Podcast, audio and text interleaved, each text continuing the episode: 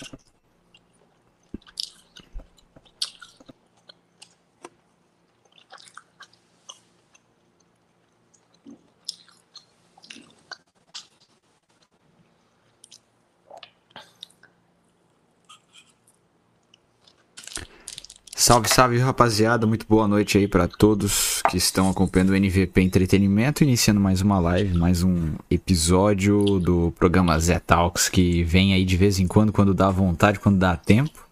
Porque a vida aqui na gringa a gente não tem muito tempo livre não, cara. É foda, velho. Mas, enfim, vamos fazer um programa hoje bem especial com o nosso convidado que sempre participa aqui com a gente, que sempre gera programas muito bons. Infelizmente, muitos deles acabam não ficando disponíveis, né, para acompanhar depois. Uma certa coisas eh, um pouco criminais que acabam sendo faladas ali na live, mas a gente sempre traz ele de volta porque a gente sempre tem a esperança de que ele traga ainda mais coisas, né? E aí, Igão, beleza?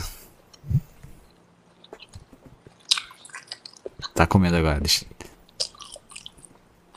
Daí, galera, começando mais uma live. Tô aqui com meu grande amigo de quase sempre, quase sempre é o único que tá disponível para participar das lives. Fala aí, Igão, beleza? É, não. É, Como é que é? Deu uma travada no áudio aí.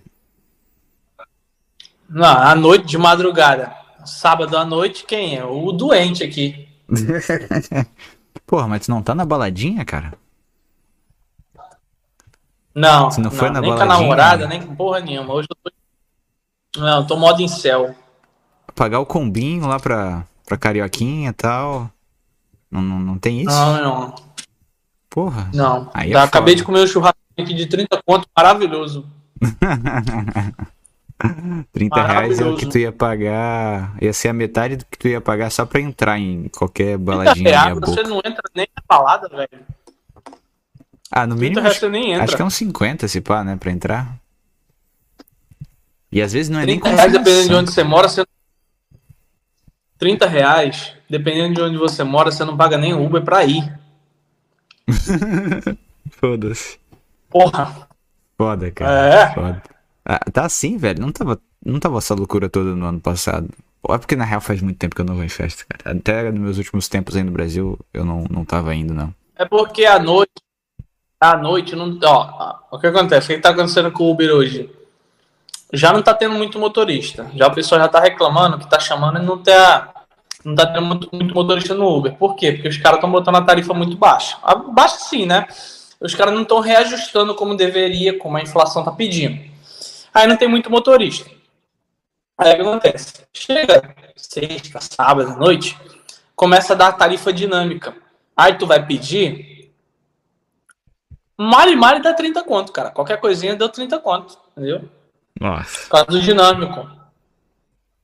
caralho. Preço dinâmico. Aí é foda. É 30 conto. E se tu pedir no InDrive, que é você seleciona. É, o InDrive é outro aplicativo que você, você coloca o seu preço.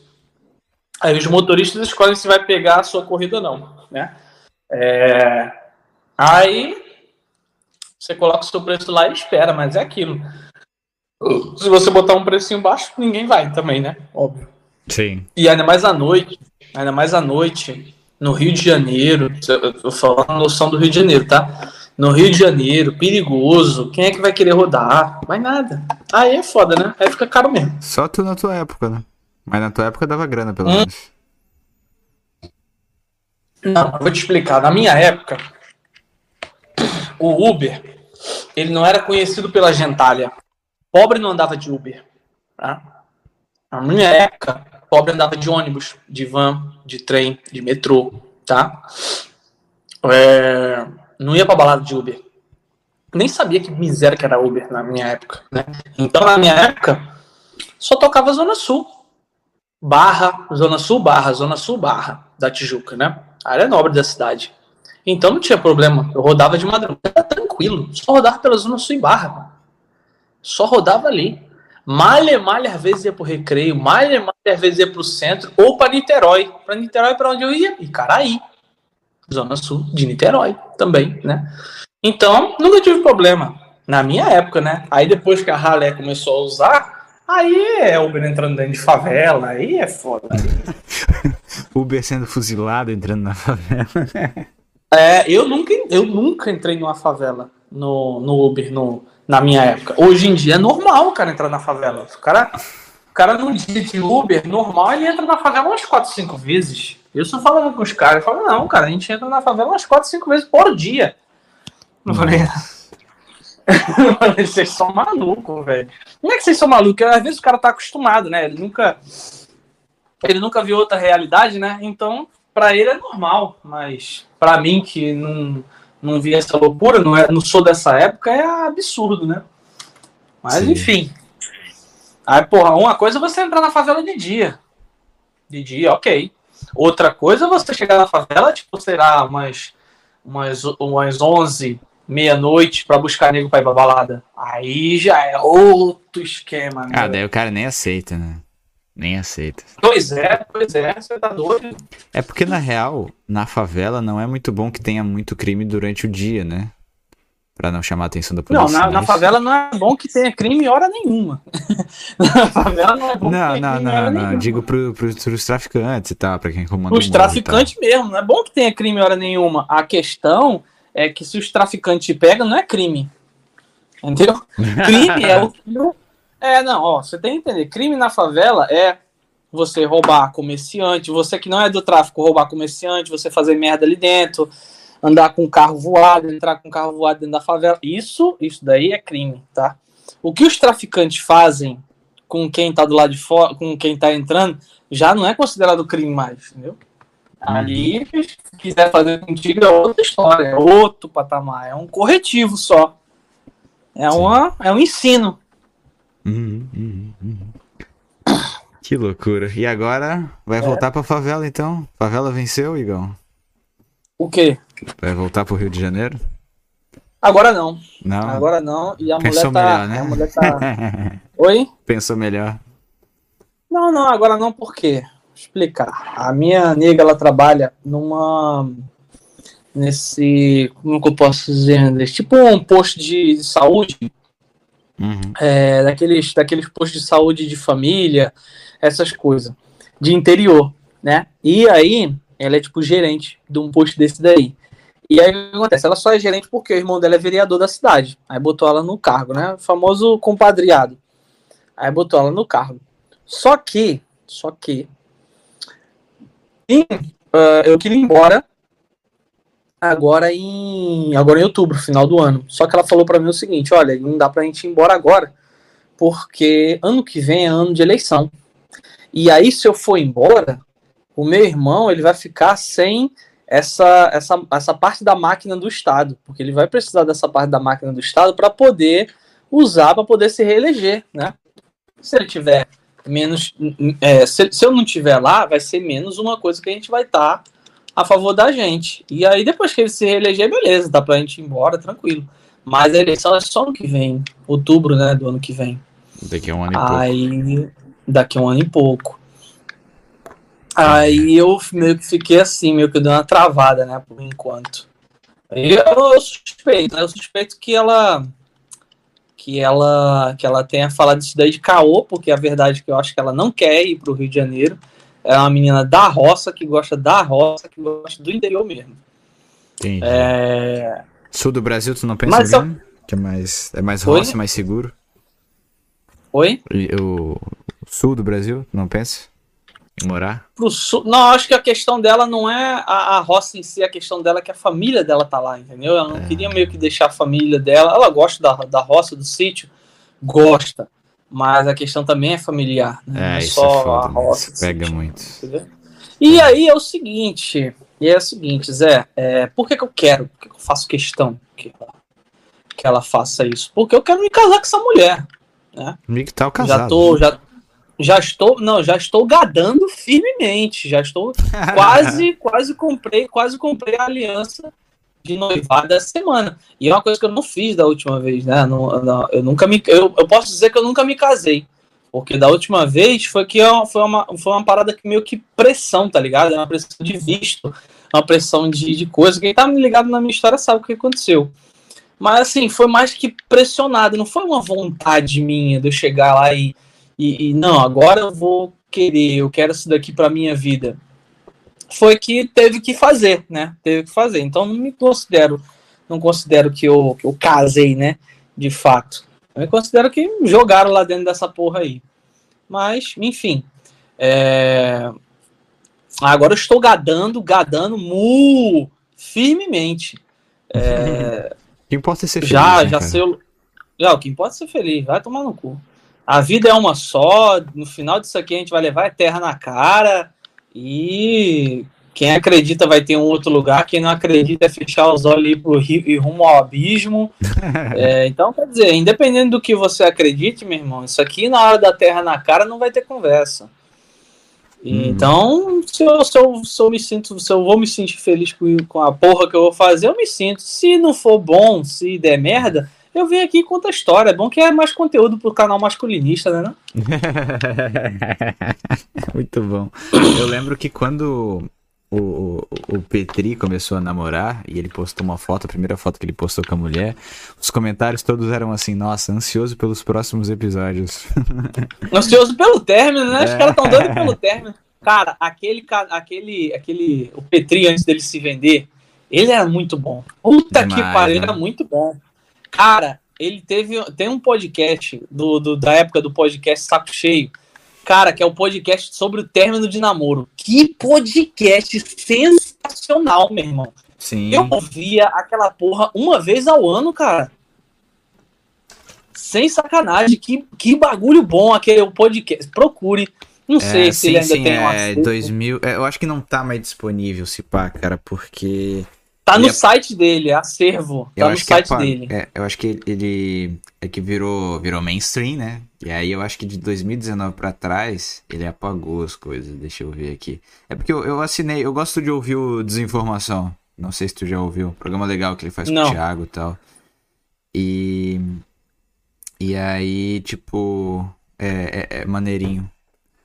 Mas, cara. Cara, que. Que, que bagulho bom foi aquilo. Foda, foda. Aquele foi bom. Aquilo ajudou muita gente, cara. Caralho, meu irmão. Gente. Foi muito bom aquele ali. Puta que pariu. O cara, o cara sintetizou tudo que eu tava sentindo naquele momento. E, e, de uma forma que, tipo assim, eu não sabia como explicar. E o maluco explicou. Eu falei, caralho, meu irmão. Agora tudo faz sentido.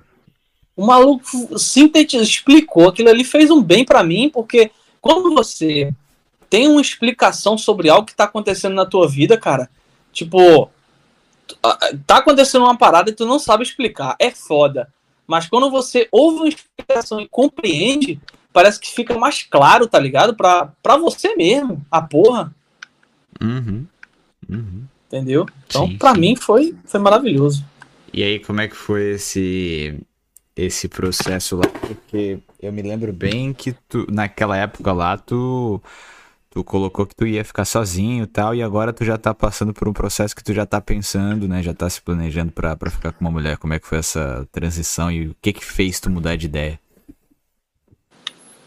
Hum, cara, eu acho que depois de um certo tempo, a Red Pill ela alivia a, na, na cabeça da gente, né? Depois que a gente passa um tempo, é, conquista certas coisas na vida, amadurece um pouco, a raiva passa.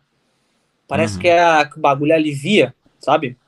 Aquele, aquele ódio, aquele ímpeto, ele vai abaixando, abaixando.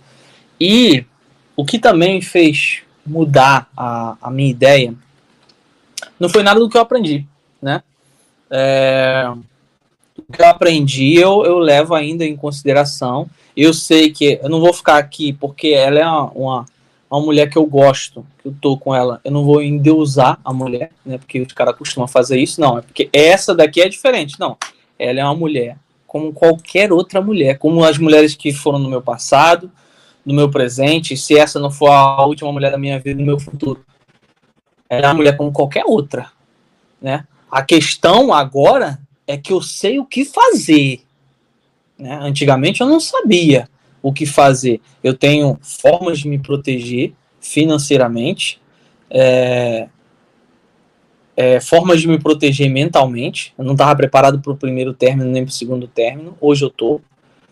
É, então é, é, tipo assim, você eu, eu me sinto hoje preparado, entendeu? Se ela chegar hoje para mim e falar assim, ó, para mim você é um bosta, para mim não, não dá mais, não quero porra nenhuma mais contigo, some da minha vida e tchau. Cara, no, na outra semana eu vou bater na sua porta, Zé, e vou falar, vou fazer conta de delivery aí com você na sua casa. Isso aí vai te dar gasolina pra, pra voltar firme e forte. No outro dia eu vou fazer isso. No, na outra semana, assim que o visto for aprovado, eu já vou. Não, não, beleza, maravilha, eu vou fazer isso, velho.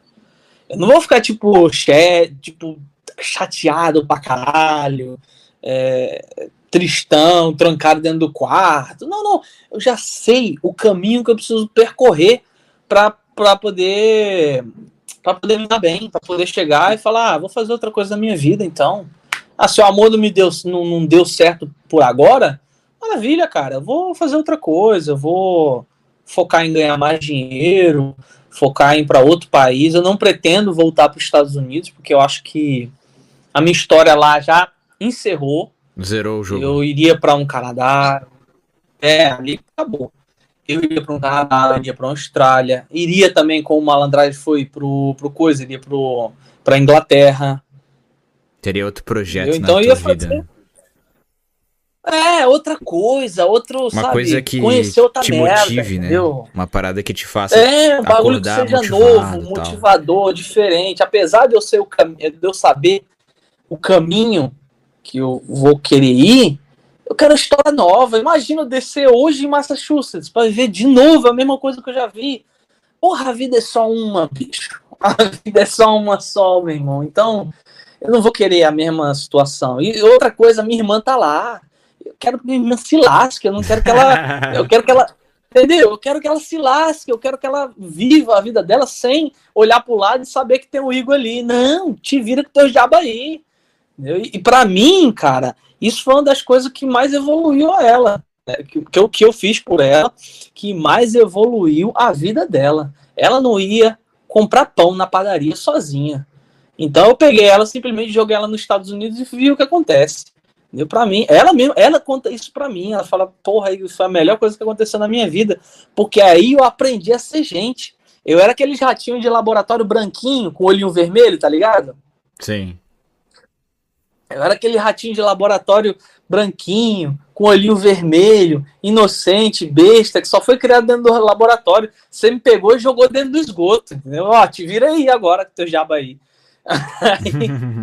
e, e é isso, cara. Eu, eu quero viver coisas novas e também não quero atrapalhar a vida da minha irmã. Vai te fuder pra lá. Daqui a 10 anos, tá beleza, talvez os seus caminhos possam se cruzar, mas agora não. Hum. Isso eu tô falando assim, se acabar, né? Pô, acabou o relacionamento. Que provavelmente é, não vai chifre, acabar. Né? Gaia, o caralho. Oi? Porque já tá há quanto tempo já? Cara, eu acho que vai fazer. Vai fazer dois anos. Eu acho que esse passe é, de um fazer... ano, tipo, tem uma grande chance de durar um tempo bem considerável, né? Hum, olha, olha, o, o Raccoon, ele me falou uma parada. Uma, me falou, não, eu vi num vídeo dele. Dois anos. É. Hã? Falou dois anos, não foi? É, dos dois anos. Falou, cara, olha só. Dois anos relacionamento de você. Não mete filho antes de dois anos. Não faz merda antes de dois anos. É dois anos. Depois de dois anos, se der certo, é porque foi. Agora, depois de dois anos, começa a dar briga, começa a dar desentendimento, come... fica mais tempo brigado do que bem entendido. Aí, filho, já era, acabou a gasolina. Para ele, ele era mais duro, né? Mais ferrenho. Ele falava, ó, dois anos já sai do relacionamento. Dois anos acabou. Ah, pro inferno pra lá. Entendeu? É, Mas ele, eu não sou tão duro assim. Ele não, ele não queria se casar, né? Ele só queria, no máximo, ter um namorozinho e tal. Exato, exato. Eu acho que hoje em dia nem, nem isso quer mais. Eu acho que eu já entrou num bonequismo pio e. Acabou, né? Ah, não. Eu queria saber eu novidades não... dele, cara. Sumiu legal, velho. O cara só cara, deixou a mensagem que ele tá lá no... vazou. Cara, eu acho que ele tá lá no coisa, acho que ele tá lá naquele canal lá do. do... Ai meu Deus, TV. como é que é? Do. Migtal TV. Nem sei, cara, se. Se tá lá ou não, mas. Vou dar uma olhada. Acho que ele devia, deve estar tá lá. Deve curiosidade. Tá lá, Porque o cara, tipo, ele até recentemente, porque teve uma entrevista que ele fez com o com o Yutão muito tempo atrás, deve fazer uns 4 anos isso. E essa entrevista tinha batido acho que 200 mil visualizações e aí ele convidou ele para fazer outra, ele não aceitou e tal e tipo é por motivos óbvios, né? É, tipo, deu, tipo, acho que ele ele ele diferente dos outros de vários outros caras, ele ele viu, não, eu passei o que eu tinha que passar, agora acabou, tá ligado? É. é. é, é não, eu, eu também já falei isso com. Eu também já falei isso com Epifania, cara. Eu falei que. Falei, olha, cara, o canal deu pau aí, entendeu? Não, não inventa, não. Vai pra, pra Austrália, faz outra coisa. Tu já se provou, irmão. Já se provou, velho. Já fez já o que tinha que fazer. Agora te vira, te, se vira aí, a machosfera que se vira com o teu jabo aí, com outros caras, entendeu? E falei, conversei com isso para ele, mas ele falou: Ah, cara, eu gosto, eu gosto de fazer a parada, é legal, me sinto bem. Se der certo, eu faço, se der tempo, eu faço. Também, se não der, também é pro inferno também. é. Mas eu falei pra ele, falei, cara, acho que pra tu já deu, velho. Pra tu. Uhum. Acabou-se. Sim não, não queira morrer, não queira é, aquele, aquele ditado, né, que o Alfred disse pro, pro Batman uma vez, ou você morre como herói e vive para sempre se tornar um vilão. É, é, ou você morre herói, ou vive bastante para se tornar o virão, vilão. O vilão, assim. pois é. Bom, bom, pois bom. É. Vamos lá, vamos ler umas notícias, e aí é o seguinte, galera. Para quem tá acompanhando aqui quiser mandar e-mails, tá? O, o, o endereço do e-mail tá no chat aqui, podcast sem ideia 1 gmail.com. Vocês podem mandar e-mails lá pra gente tá lendo daqui a pouco. Primeiro vamos ler umas notícias aqui e depois a gente começa a ler alguns e-mails aí para quem quiser mandar. Madrugada, agora é meia-noite e 46 no Brasil, 1h46 da tarde aqui na Austrália. Cara, esse fuso horário é muito bizarro, velho. Cara, Ô, ô Igão, tu não tem ideia do como o cara fica desconectado aqui fora, velho. Aqui. O cara não acompanha nada, velho. Nada. Porque, tipo, as coisas acontecem aqui eu de madrugada. É, porque quando você tá dormindo. Quando você tá dormindo, o mundo acontece aqui, né? É, e vice-versa, tá ligado? Enquanto então... você dorme, o mundo acontece aqui, né? É, cara. É. E aí eu até. Pra, pra voltar aquele negócio. É, que tu até citou da tua irmã, né? Tipo, pra mim, velho, também foi ótimo ter vindo sozinho pra cá, que eu tive que aprender um monte de coisa e tal. E uma coisa que eu tive que aprender a lidar, velho, era o fato que é o seguinte, quando eu cheguei aqui, principalmente à tarde, porque o que acontece? Quando é de manhã aqui, é à noite no Brasil. Quando é à noite aqui, é de manhã no Brasil. Uhum. Então, são dois períodos que as pessoas estão acordadas. Então, dá para se comunicar com a família, com os amigos e tal. Agora, de tarde, né? Exatamente nesse horário, agora é uma e pouca da tarde aqui, uma e O dia mesmo é, é, sozinho. É tu sozinho e assim, tu olha pro teu WhatsApp, não tem nada. E olha que eu participava de uma porrada de grupo ali, de futebol, de amigo, de da puta que pariu, tava ali e, cara, nada. Não tem ninguém para conversar, tu fica ali só nada. tu, tá ligado? Então, muito foda. Pera aí, segue, segue falando que eu, que eu já vou responder um negócio aqui, pera aí.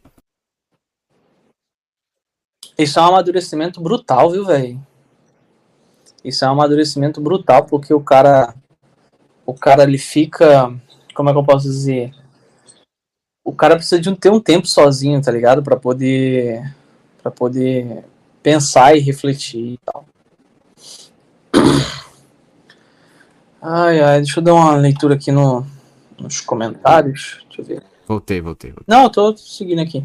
É, você é aquele amigo do Epifania? Sim, infelizmente eu sou amigo do Epifania.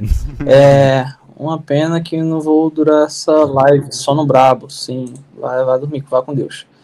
Salve Zé, Igor, salve Jorjada. Jorjada, esse termo. Pra mim que trabalha de madrugada, esse programa. Jorjada. É, é a tradução de Incel, né? Tradução BR.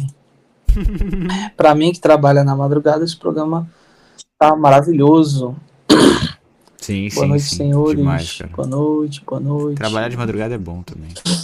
Um então, é, cara, cara, eu vou te falar, é, esse, esse, esse negócio do cara, do cara ficar sozinho, isso daí é um, como é que eu posso dizer? É, é muito bom pro teu autoconhecimento, tá ligado? No, no, no, te, no tempo que eu, que eu, que eu me separei, ali no ano de 2019, Uhum. eu, eu falei comigo mesmo, eu falei, olha, eu acho que tá na hora de eu ficar sozinho mesmo. Tipo, sozinho, sem amigos perto, sozinho de sem mulher, sozinho de sem nada, porque eu nunca fiquei sozinho, tá ligado? Eu sempre eu tinha, tive a minha primeira, tive as garotas que eu ficava, depois tinha a primeira namorada, depois fiquei cinco anos com a primeira namorada, depois veio a segunda namorada, foram três anos de, de, de, de dessa namorada, aí quer dizer, desde já fazia oito anos que eu não sabia quem eu era. Quer dizer, eu, eu, comecei a namorar com a primeira namorada, eu era um garotinho pequeno, um adolescentezinho. E agora eu já era um homem feito, eu tava nos Estados Unidos, eu não sabia quem eu era.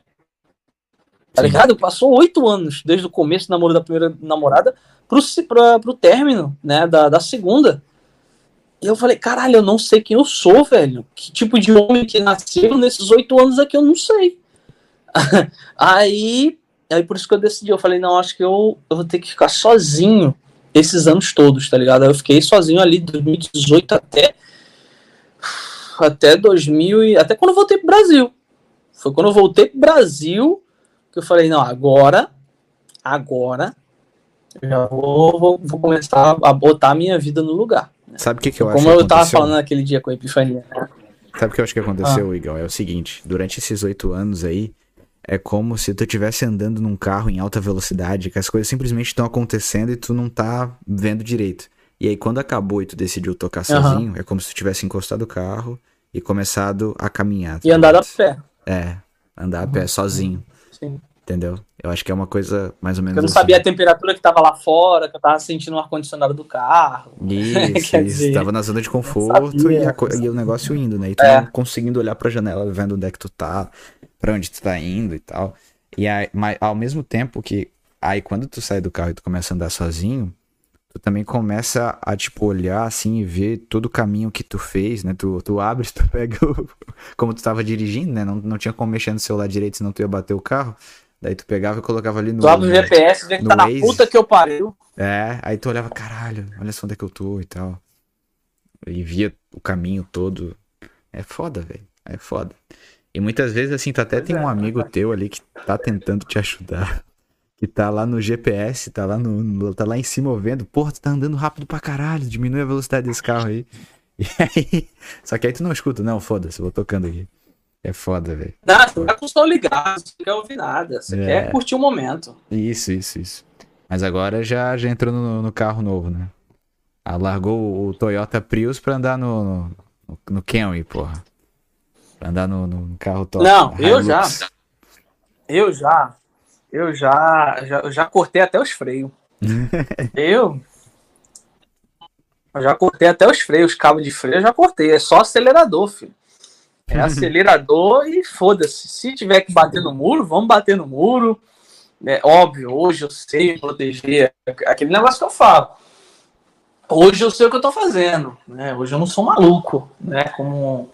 é, Não, nunca- não é que naquela época eu fosse, né? Porque naquela época eu não tinha nada na vida, né? Naquela época eu era um adolescente, né? Sem porra nenhuma na vida. Depois eu virei um jovem adulto e fui para os Estados Unidos tentar a vida. Hoje em dia eu já tenho uma vida feita. Entendeu? Então é muito mole. Eu, eu adoro minha namorada, adoro, amo ela. Só que é difícil de você criar uma conexão com uma pessoa que chegou na sua vida quando você já terminou a missão. Entendeu? Uhum. Sim. É difícil você momento, chegar para um, principalmente mulher. principalmente mulher. É, entendeu? Quer dizer, é complicado você conseguir confiar numa mulher, a gente tá falando de mulher, numa mulher que chega na sua vida, não é como ela, claro, não me conhecia, não sabia quem eu era, fui eu que fui atrás dela para começo de conversa. É, mas você não tem aquele apego, por exemplo, vamos supor, a minha primeira namorada. Se eu tivesse a minha primeira namorada desde 2010, tá falando 2010, irmão, foi quando eu comecei com ela. Se eu tivesse com a minha primeira namorada desde 2010 até hoje, até hoje, aquela mulher seria Deus no céu e ela na terra, Pra mim, porque ela me pegou numa época que eu era adolescente, uma época que eu não sabia de nada, uma garota que tirou meu cabaço. A gente perdeu o cabaço junto. A gente cresceu junto, a gente transou junto, a gente fez a nossa vida inteira, a gente foi para os Estados Unidos junto, a gente fez a desgraça nos Estados Unidos junto, voltamos para o Brasil, estamos com a vida estável. Puta! Eu ia ser o maior gado da face da terra. Sim. Entendeu? Essa mulher, para mim, ia ser Deus no céu na terra. Porque a mulher que me acompanhou desde o tempo que eu não era porra nenhuma. Com a segunda namorada também. Se a gente não tivesse terminado, é, hoje seria muito difícil a gente, eu, eu, eu, tipo, me desconectar dela. E eu acho que é isso que muitos caras veem, né? Quando você pega um, um cara que ele é muito louco, fissurado pela mulher, você tem que entender que às vezes aquela mulher ela tá com ele há muito tempo. Às vezes ele pode ser muito gado, ok. Mas é porque às vezes aquela mulher pode estar com ele há muito tempo, num momento muito difícil. Eu conheço um cara que, mora, que morava, mora até hoje, na América, e ele enfrentou uma depressão fortíssima. E a esposa dele ficou do lado dele. Cara, experimenta você falar de Red Pill perto de um cara desse. O cara desse vai te querer te comer vivo. É, que a experiência Porque pra ele não faz boa, né? sentido, né? nunca. Porque a experiência dele foi um sucesso. Entendeu? E a, a gente, homem, a gente tende a ser muito mais. É, como é que eu posso dizer, cara? Aquele. Racional. Leal. Não, leal.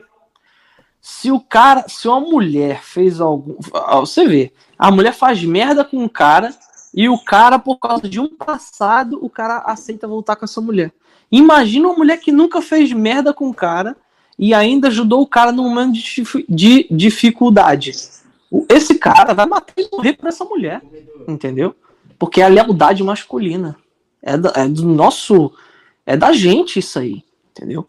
Então, quer dizer, é, é muito complicado a gente chegar e meter uma, uma, uma red pill para um, pra um cara que é casado, porque a gente não sabe a história que esse cara passou. Isso que eu gosto só de meter red pill pro cara que já, já se divorciou.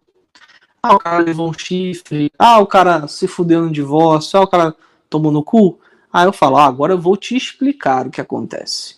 Agora, se o cara tá num relacionamento e você querer socar a red pill nele, tu não sabendo da história do que tá acontecendo, é bem capaz dele, dele perder, você perder uma amizade. Você criar um inimigo para você. Entendeu? Porque você tá falando contra uma pessoa que estava ali do lado dele num momento difícil. E por mais que exista amizade entre de homem, né, um com o outro, o vínculo de homem e mulher é muito maior. É a pessoa que Mais você forte. deita, é a mulher que você come. Né? Sim. Então, é, são vínculos, níveis de vínculos, né? Uhum, uhum. É... é outra coisa. Mas enfim, hoje, hoje eu me sinto mais preparado, sim. Porém, eu também entendo que o vínculo que eu tenho com essa menina é menor do que o vínculo que eu poderia ter com outros meninos que me conheceram no passado, se estivesse comigo até hoje. Então, para mim, hoje, eu me sinto mais preparado para que se, por exemplo, no, sei lá, mais para frente ela chegar e falar assim, ó, não gosto mais de você, ó, trair você com, com filha da puta aí, é, não vai dar mais, acabou e tchau. Pra mim, cara, é um mês. Tempo do processo de, de, de Austrália, um mês ou apareço aí. Pra mim é assim, hoje eu tô desapegado desse jeito. Não e eu estou desapegado desse jeito, falando com você desse jeito, planejando, meu planejamento tá, tá quase tudo, tudo cheque para pedir ela em noivado. Vou pedir ela em noivado num voo de balão. Caraca, hein? Tá ligado? Pica. Ah, daí não tem como negar, né? não sei se o Zé caiu, não sei se eu ah. caí. Tá, tudo certo, tudo certo. Tava, tava, tava mutado aqui, tinha Caiu? esquecido. Tá, tá mutado, né? Tudo certo, tudo certo. Muito bem, muito bem. Show. Então, eu pretendo, eu pretendo fazer uma loucura dessa, velho. Eu pretendo pedir ela num voo de balão, quando a porra do balão estiver lá nas, nas nuvens, nas alturas lá, eu pedir ela lá em cima. Então, quer dizer, é, é um bagulho. Ah, não, Capadócia é um caralho bonito. Tu acha que eu vou até a Capadócia pra fazer uma porra dessa? Eu vou. Eu vou em Pernambuco, porra, pra fazer. Foda-se, muito bom, muito bom. Caraca. Porra, tô porra nenhuma, né? Eu vou levar ela em Pernambuco ali, que eu sei que tem um passeio de balão que leva lá em cima. A menina, a menina 200 simples, reais. cara. Vai pra Capadócia é 200 nada, é caro. Isso aqui é Brasil, respeita. É 500 conto, tá? 500 contos. Porra. Carinho, carinho. 500 conto por pessoa. Por pessoa. É 500 mil, 500 dela. E tu vai pagar o dela ou ela vai pagar o Carinho. dela? Ela vai, mulher, mulher, coitada, ela recebe um salário mínimo, porra. Vai pagar 500 conto, porra. porra. Ô, Ela ô, recebe um Igão, salário ela- mínimo, tu é doido. Ela, ela sabe de, de, de tudo que tu já fez e da tua história e da tua condição hoje em dia? Ela sabe da história, ela sabe do que eu já fiz, ela sabe do que eu faço, mas da condição real ela não sabe. Óbvio que mulher sente cheiro de riqueza. Não vou mentir pra você. Mulher sente cheiro de riqueza, mas ela não sabe o tanto. Entendeu? Ela sabe que uma prata tenho. Porra, pro cara morar. na- é, pro cara- morar onde eu moro, na beira da praia, ter um carro, ficar andando pra lá e pra cá, fazendo passeio, gastando, blá blá blá blá. Porra, Qual o teu carro mesmo? meu carro é um Toyota Yaris Sedan Qual ano? 2000, 2021. Ah, é, ela deve olhar esse cara, ah, tem uma condição bacana, mas não tem ideia Porra, bancão de- da condição real. Bancão de couro, banco de couro, carro todo bonito, brancão, tal, rodão, todo, todo show de bola. Um carro que chama atenção. Se levar pra uma cidade interior, 3 mil habitantes, 6 mil habitantes, chama atenção, pô. Só quem tem esse carro sou eu, ó, pra você ter ideia. Só quem tem esse carro, um Toyota Sedan, sou eu e o. Acho que é o presidente da Câmara dos Vereadores do, do- da cidade.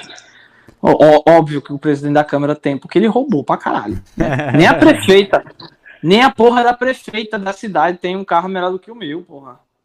Só quem vai ter carro melhor do que o meu é os caras da fazenda, que é os caras do agro, que mexe com, com boi, que mexe com. é, que mexe com cana-de-açúcar. Beleza, aí eles têm as caminhonetes Hilux, né? Ok. Eu, eu poderia ter uma Hilux também? Poderia, mas não é pra mim, não trabalho com essa porra. Não tem necessidade. Aí são as Hilux dos caras do agro, o presidente da Câmara, que tem um, um sedã Corolla, Toyota, Toyota Corolla, e, é, que é basicamente a mesma coisa que o meu, e só, acabou. É isso aí que tem na cidade. Então, quer dizer, ela sabe que uma prata eu tenho, ela só não sabe o tanto. Entendeu? Ela não sabe tanto. Putz, Não é, é nem bom você falar esse tipo de coisa pra mulher. né? Perigoso, que aí Então, ativa é, só você. É, você. É, ela toda mulher tem um, um demônio dentro dela. Não é porque é minha mulher. Ah, minha mulher eu comi ela quando ela. Eu comi ela virgem, né? Uma mulher já velha, já de. Ela devia ter o quê? 25 anos na época. Já, já é velha pra ser virgem. 25 anos, virgem, católica, vive dentro da igreja, vive orando, vive não sei o que, mas ela pode ser uma santa, ela pode ser a Madre Teresa, mas eu sei que dentro do coração dela tem um 1% de diabo. Tem, toda mulher tem. Toda mulher tem, isso é impossível sim. não ter. Porra! Então, quer dizer, o problema não é você, tipo, tá apaixonado. Eu tô perdidamente apaixonado por essa mulher, mas eu sei que ela ainda é uma mulher. O problema é que os caras se apaixonam pela mulher e esquece que ela é mulher. Ela é uma mulher, porra, ela tem buceta como todas as outras. Como aqu- aquela, aquela mulher mais piranha que existe na, na, na- na- que você já comeu. E a sua mulher que você ama, elas são mulheres iguais. Ela tem o mesmo cérebro, o mesmo hormônio, peito, buceta, útero, é a mesma coisa. A moral dela é diferente. Mas os hormônios, a forma de pensar, e se ela tiver a oportunidade, a forma de agir, são quase iguais. Entendeu? Muda, assim, claro, muda algumas coisas, né? Alguma, algumas coisas da moralidade Uhum. da criação, né? Isso muda, mas é, não, os caras esquecem que ela, que ela tá com a mulher, não é a mulher, meu irmão. A não ser que você tome a pink pill e comece a comer traveco. Aí não, aí não é mais mulher, aí é outra coisa. é outra coisa. a boneca não vai fazer isso, Igão. É, a boneca não vai fazer isso. Você tomar a, a, a doll pill, ok, a boneca não vai fazer isso. Agora, Ok, se você nada, quer se pô. relacionar. bagulho doentio, agora, agora, se vo... Não, ok, assim, cada um faz a merda que você quer. Eu acho doentio, acho. Pra minha vida, eu não consigo me ver montado em cima de uma boneca usando uma boneca de plástico. Não, eu não consigo, tá? Eu, os caras postaram no, lá no, no, grupo do Telegram, lá no, no, Acho que foi no. no caralho, cara. No. Porra, esqueci o nome. Órfãos do Epifania. Olha o nome do canal. Órfãos do Epifania. Cara, os caras postaram lá o cara montado e comendo a mulher, tipo, a, a mulher, a boneca. Ele montou em cima da boneca e tome, tome, tome. Meu irmão, eu vi, eu, eu vi, acabei de ver a Marília Mendonça morta. Pra mim, no, no necrotério, não sei se tu já viu essa, esse, manda aí, manda essa aí. porra. Tá eu ia ler até uma notícia Depois sobre isso, mas eu não consegui achar essa merda. Eu vi, eu vi, eu tirei o print e tal. Eu vi a Marília Mendonça arregaçada. Mas eu achei mais perturbador aquele cara com o cu peludo comendo uma boneca dura, rígida assim, e ele metendo peru, mané. Eu olhando assim, gozando e tudo, eu falei, caralho, eu não imagino nunca numa porra dessa. É, é, isso aí me perturbou mais, viu, velho? O cara comendo uma boneca me perturbou mais que a Marília Mendonça estourada, velho. Porra, meu irmão. Caralho, velho. Que bosta. Foi foda. O cara tirou. O cara tirou. A, os caras lá do Necrotério são foda, viu, velho? O cara tirou a cara dela do crânio, velho. Sério? Caralho, velho. Eles descolaram, eles conseguiram descolar o rosto dela do crânio. Botaram a cara, assim, a cara dela pra fora. Não, não, fizeram, né? Porque é necrotério, né? Necrotério pericial. Os caras estavam abrindo ela toda para ver o que, que tinha estourado, as merdas que aconteceu com ela e tudo. É, tiraram, pegaram assim, abriram o couro cabeludo dela assim, tiraram a cara dela pra fora. Meu Deus, cara. Nossa. E eu não achei tão sinistro quanto. Eu não achei tão sinistro quanto coisa, quanto. Quanto ver um cara montado em cima de uma boneca. Isso daí ficou na minha cabeça. É a cara da Marília Mendonça fora do crânio. Tá tranquilo. Puta Porra. que pariu, cara. Porra. Ela, com, ela com o olhão esbugalhado, pegaram ela assim e esbugalharam o olho dela, né? Aquele olho, tipo, vermelho em volta, né? Porque ela explodiu, né? E depois eu te mando as fotos, ela com o olhão assim esbugalhado, foi, foi é bem sinistro as fotos. Mas não achei tão sinistro quanto isso aí, mas enfim. É, Puta quer dizer, se o cara, se o cara quer fazer isso aí, eu acho o cara estranho, não quero contato com esse tipo de gente. Mas, ah, beleza, faz aí, te vira com o teu jabo aí. Mas assim, é, se o cara quer uma mulher, ele tem que entender que a mulher é assim, meu irmão. Ela vai continuar sendo mulher. Apesar de eu estar apaixonado, apesar de eu ser um gadão, apesar de eu levar ela para voar de balão, pedir ela em casamento, a porra toda, eu sei que ela é uma mulher. E pô, sabendo disso, sabendo dessa verdade, você não precisa, você não precisa temer mais nada não, porque dali você só espera alguma merda, né? E tem que se preparar, né? E eu estou preparado. É, questão que tipo, tu pode, tu pode se arriscar, né? Tu só precisa tentar ter uma segurança e tal, né? Então, no caso tu já tem, né? Até vamos, vamos começar a falar sobre esse assunto, porra. 43 minutos de introdução, velho. Por isso que eu gosto de chamar os podcasts aqui, ô, Igor. Que rende, né, velho? É, rende mais, velho. Tá maluco. Cara, é. Ô, Igor, hoje em dia, como é que tá a situação? Eu tô interessado pelo assunto agora, eu, eu tinha te falado ali no, no privado, ouvi o, o, três horas e meia, quase quatro horas do, do podcast do Monark, o Renato 38, quatro horas falando sobre Bitcoin e tal, tal, tal, tal, tal. E, porra, achei muito interessante. É, queria te perguntar como é que tá a situação agora do Bitcoin? Tu sente que vai ter novamente o que teve em 2021 de um o halving, que eles falam, né? Que é um crescimento de novo. E vale a pena para o ouvinte investir ou não vale? Qual é a tua teu posicionamento, tua análise sobre? Bom, é, o que acontece é o seguinte, o esse half né, do, do, do, Bitcoin ele acontece de 4 em 4 anos, a dificuldade ela aumenta de 4 em 4 anos, como o Renato já falou, beleza. Agora, o fato dele, do Bitcoin, subir ou descer, é muito, hoje em dia, é muito mais voltado a, o crédito que, o, que, o, que os Estados Unidos dão ou deixam de dar, o Federal Reserve. Então, assim, para você ver esse tipo de, de, de coisa Isso daí eu tô só falando de Bitcoin, não. É porque o Renato ele é bitcoinheiro. Né? O Renato ele, ele acredita no Bitcoin como uma, uma salvação mesmo. Entendeu? Ele tem uma filosofia, ele tem uma teoria que eu concordo em muitas partes, mas é uma parte que ele evita de falar. Ele deve saber, mas ele evita de falar. É o seguinte, que hoje o Bitcoin mudou. Ele não é mais aquele Bitcoin daquela época de 2014, daquela época mais para trás, né? Do, por exemplo, do, Bitcoin começou em 2009. 2013 para 14 teve o primeiro halving, né? É o primeiro, primeiro corte. Beleza. Só que o mundo era um daquele, naquele tempo. Hoje em dia estamos em 2023, passaram 10 anos. Né? Então as coisas são diferentes.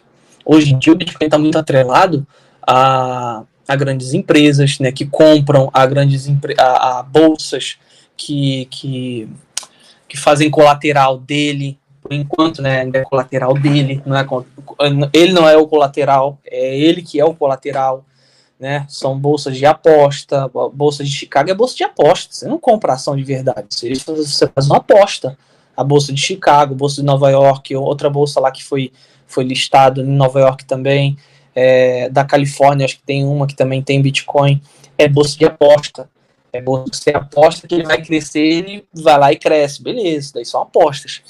E aí, esse tipo de bolsa é, é o seguinte, eles são muito impulsionados ou diminuídos dependendo da taxa de juros do Fed, né? Taxa de inflação, taxa de juro. Então, por exemplo, o Fed hoje é, numa ideia de tipo assim, é, vamos subir um pouco a taxa de juros, porque a putaria que a gente fez na pandemia foi muito grande.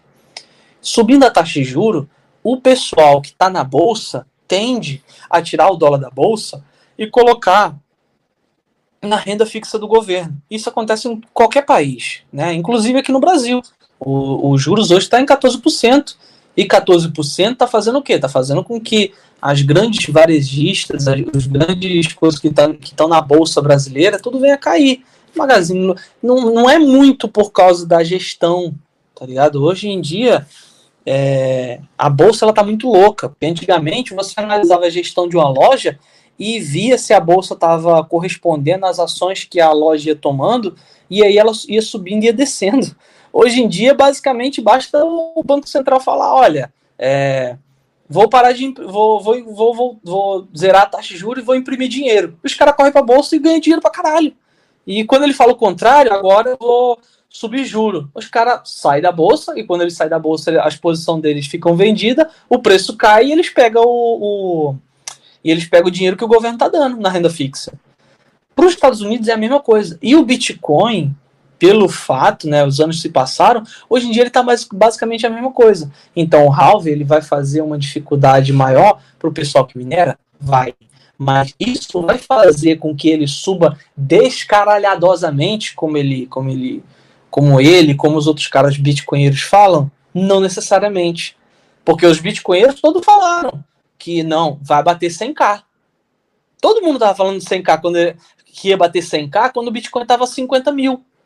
Tipo assim, ele subiu descaralhadosamente ali para de, de 8 para ele tava em 8 foi para 10, de 10 ele foi para 20, de 20 ele foi para 40, de 40 ele foi para 60. Os caras pensaram, porra, vai bater 100. Fizeram métricas, não, porque essas métricas do não sei o que, não sei o que lá, tá tudo dizendo que vai bater 100. Bateu? Não bateu. Por quê? Porque o Fed falou: ó, a festa vai acabar. Vou ter que cortar o dinheiro, vou ter que cortar o juro, vou ter que subir o juro, né? E subir o juro, cortar o dinheiro fácil, o que aconteceu com o Bitcoin? Caiu. Agora, agora caiu, deu essa queda, beleza. Caiu até 16 mil dólares. De 60 e pouco caiu a 16 mil dólares. É, é ainda mil? bastante? É, 50 mil. Abaixo. Não, bateu 64 não, não, alta. digo 64, mas diminuiu 50 mil. Exatamente, 50 mil, entendeu? Ah, tá mais alto do que no começo da pandemia, concordo. No começo da pandemia tava, tava 8 ou menos, acho que tava 3. Teve época que chegou a 3, né? Pô, pra chegar de, de 3 para 16, ou de 8 para 16, é mais que o dobro, ok. Mas os caras falaram que ia chegar a 100 e não chegou, porque não depende só do Bitcoin. O Bitcoin não está desatrelado do mundo ainda. Né? O Bitcoin não é ainda a reserva de valor mundial. A reserva de valor mundial é o dólar. E não vai ser a China que vai estourar, não. o pessoal acha que a China vai destronar, não vai destronar, não. 30% uhum. ou mais do, do, do, do PIB da China é fraude pura. É fraude pura. Se é um país comunista que esconde tudo, não, é, é, os caras vão fraudar o número. Os caras acreditavam que a União Soviética ia ultrapassar os Estados Unidos nos anos 80. O que aconteceu? O que aconteceu com a União Soviética? Acabou. Partiu e do dia para do dia para noite, do dia para noite, a União Soviética acabou e os comunistas pegaram a língua e enfiaram no cu. Os caras não tiveram nem a audácia de acabar durante o dia. Foi durante uma noite, os caras vão lá, arriaram a bandeirinha do comunismo, botaram a bandeirinha da Rússia e ó, tchau, obrigado. Ah, isso nunca aconteceu, esquece essa porra pra lá. Fraude, porra. A China vai acontecer a mesma coisa, mas mais tempo mais tarde vai acontecer a mesma merda. 30% dos caras. Os caras fizeram uma métrica do seguinte, porra. Os países do mundo desenvolvido, quando eles se desenvolvem à noite, isso daí você não consegue enganar, meu irmão. Porque à noite você consegue ver a taxa de luminosidade do país. A taxa de quanto, quantas lâmpadas, quantas luzes, quantas porra estão acontecendo no país à noite. Na, a, a, os caras fizeram uma métrica que na China, a China evoluía, evoluía, os lugares que estavam escuros continuavam escuro. Que porra é essa? Como é. é que o país cresce, é, é, porra, 5%, 10% ao, ao ano, e os países ainda, e, e, lugares que eles dizem que está crescendo, continua escuro, continua. Pô, os caras deram um zoom com aquele cara, Google não Earth, luz né? é uma coisa muito absurda, velho. Tipo, isso Porra, é uma coisa irmão, absurdamente como é que tu não vai ter luz, velho? Até no Brasil. Como é que tu não vai velho? ter luz se o negócio tá, tá desenvolvendo 10% ao ano, tu chega lá, vê a porra à noite e tá tudo escuro? Capitalzinha pequena, que era pra ter iluminada pra caralho. E os caras, não, essa capital aqui cresceu, só essa província aqui cresceu 25% no último ano. E como é que vocês não botaram poste na porra, não? Os caras estão vendo igual bicho, igual mato? Porra! cresceu 25%, os caras vivendo igual bicho, porra. Nossa. Não tem asfalto ainda, né? Porra, meu irmão. então quer dizer. Então quer dizer, é muito difícil dos caras destronar, entendeu? É difícil pra caralho dos caras dos cara destronar essa porra. Então o padrão dólar ele ainda é muito forte. Então o Bitcoin ele é, ele é, ele é voltado pro, pro dólar ainda, né? É, os caras pregam que não. Eu também acredito que não. Com o futuro, isso pode ser que se o, o, o os caras continuar com essa farra, um dia isso vai acontecer, mas talvez isso demore muitos anos. Por enquanto, vai ser um bom ativo de valor para quê? Para você colocar seu dinheiro para um, um, um, juiz careca, ditador, não chegar lá e mandar bloquear. Para você colocar seu dinheiro para não vir uma militante travestida de, de, de, de de juíza, né, ela é militante e se veste de juíza. Chegar lá e falar que você é machista, é homofóbico, você precisa, você é homem, você precisa é, pagar sua dívida histórica para a mulher e, e travar sua conta. Ou qualquer merda assim que eles inventam, entendeu? Porque a gente que é homem, a gente é um pote cheio para o Estado, para o governo, para juízo, para feminista, para tudo. Você tendo um relacionamento com mulher ou não. Basta uma, uma. Já existem leis na Espanha que basta você, acho que é na Espanha na França, basta você olhar para uma para uma mulher e ela considerar isso como um abuso, ela leva para a justiça. E a questão é que elas não querem nem prender, elas querem processar financeiramente, querem levar seu dinheiro, não quer te prender, quer levar seu dinheiro, só isso. O que aconteceu com aquele palhaço lá que foi comer uma, uma piranha lá na Espanha? Aquele, hum, aquele, lá, aquele jogador. Né? Esqueci qual é o nome dele. Daniel Alves. Daniel Alves, até hoje. O cara, o cara foi comer uma piranha, o cara foi comer uma piranha no banheiro, tá preso até hoje. Porque o cara não acreditava que era verdade. O cara tava no Brasil de boa, de boa, ninguém ia prender o cara. Porque Brasil não existe extradição de, de brasileiro. Aí ah, o, o cara Robinho tá safe saiu aqui, do Brasil. Tá ligado o cara ah, do Robinho? Por quê? Por quê? Porque ele tá aqui, caralho. Ele tá aqui. Tô, tô ligado. Mas é porque ele tá aqui. Pediram a extradição dele, foi extra... graças a Deus ele foi extraditado, tá aqui. Se ele tivesse lá, ele tava preso. Ia, ia mofar na cadeia. Hum.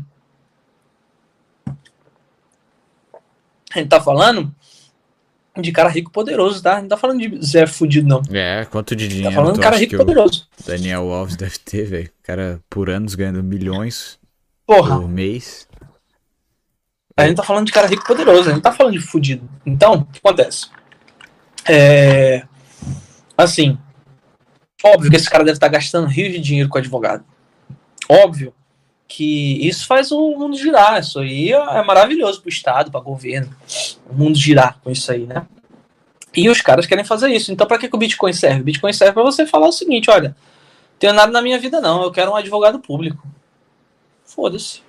Uhum. Ah, minha mulher se separou de mim e quer metade do meu patrimônio, como esse rapaz aí que você vai falar daqui a pouco. Ah, ela quer metade do meu patrimônio. Não, não tenho patrimônio. Eu tenho Bitcoin. Se quiser, pode congelar lá. Né? É igual o Daniel falou. Olha, eu tenho Bitcoin, mas eu não vou dar não, você vai ter que congelar. Boa sorte em congelar minha carteira de Bitcoins. Bitcoin serve para isso. E a única forma você não vê essa necessidade conseguir confiscar o teu Bitcoin se ele souber a tua senha. Seria isso. Ou não? Ele tem que saber duas senhas. Se você for malandro, ele tem que saber duas senhas. Porque é a primeira senha para abrir a coisa, para abrir a, por exemplo, o seu Bitcoin está numa carteira, né, numa hard wallet. Para ele saber, ele vai precisar de, da senha. Primeiro, por exemplo, eu tenho uma senha. Tá? E depois eu tenho uma, uma passphrase, que é uma segunda senha que você coloca. Né? Então, a primeira senha ela vai abrir duas carteiras, ela vai abrir a minha carteira. Aí a minha carteira vai te perguntar assim: qual é a contrassenha, qual é a passphrase? Se ele fa se eu se eu esquecer, bater minha cabeça no chão esquecer, eu perco todo meu dinheiro para sempre. É, se um cara chegar na minha, na minha carteira, colocar a minha senha, e na hora dele colocar a passphrase, ele colocar a passphrase errado, a minha carteira vai mostrar para ele uma carteira nova, zerada, sem dinheiro nenhum. O dinheiro só tá se tiver a senha e a passphrase juntas. Isso a gente está falando do modelo mais simples, tá? Isso é um modelo mais simples. Tem modelos mais complexos. Tem modelos de multisig que eu não sei, eu não sei como explicar. Provavelmente quem quiser é, lá o, o, podcast lá do, do cara, do Renato 38, ou então segue o canal Bitcoinheiros.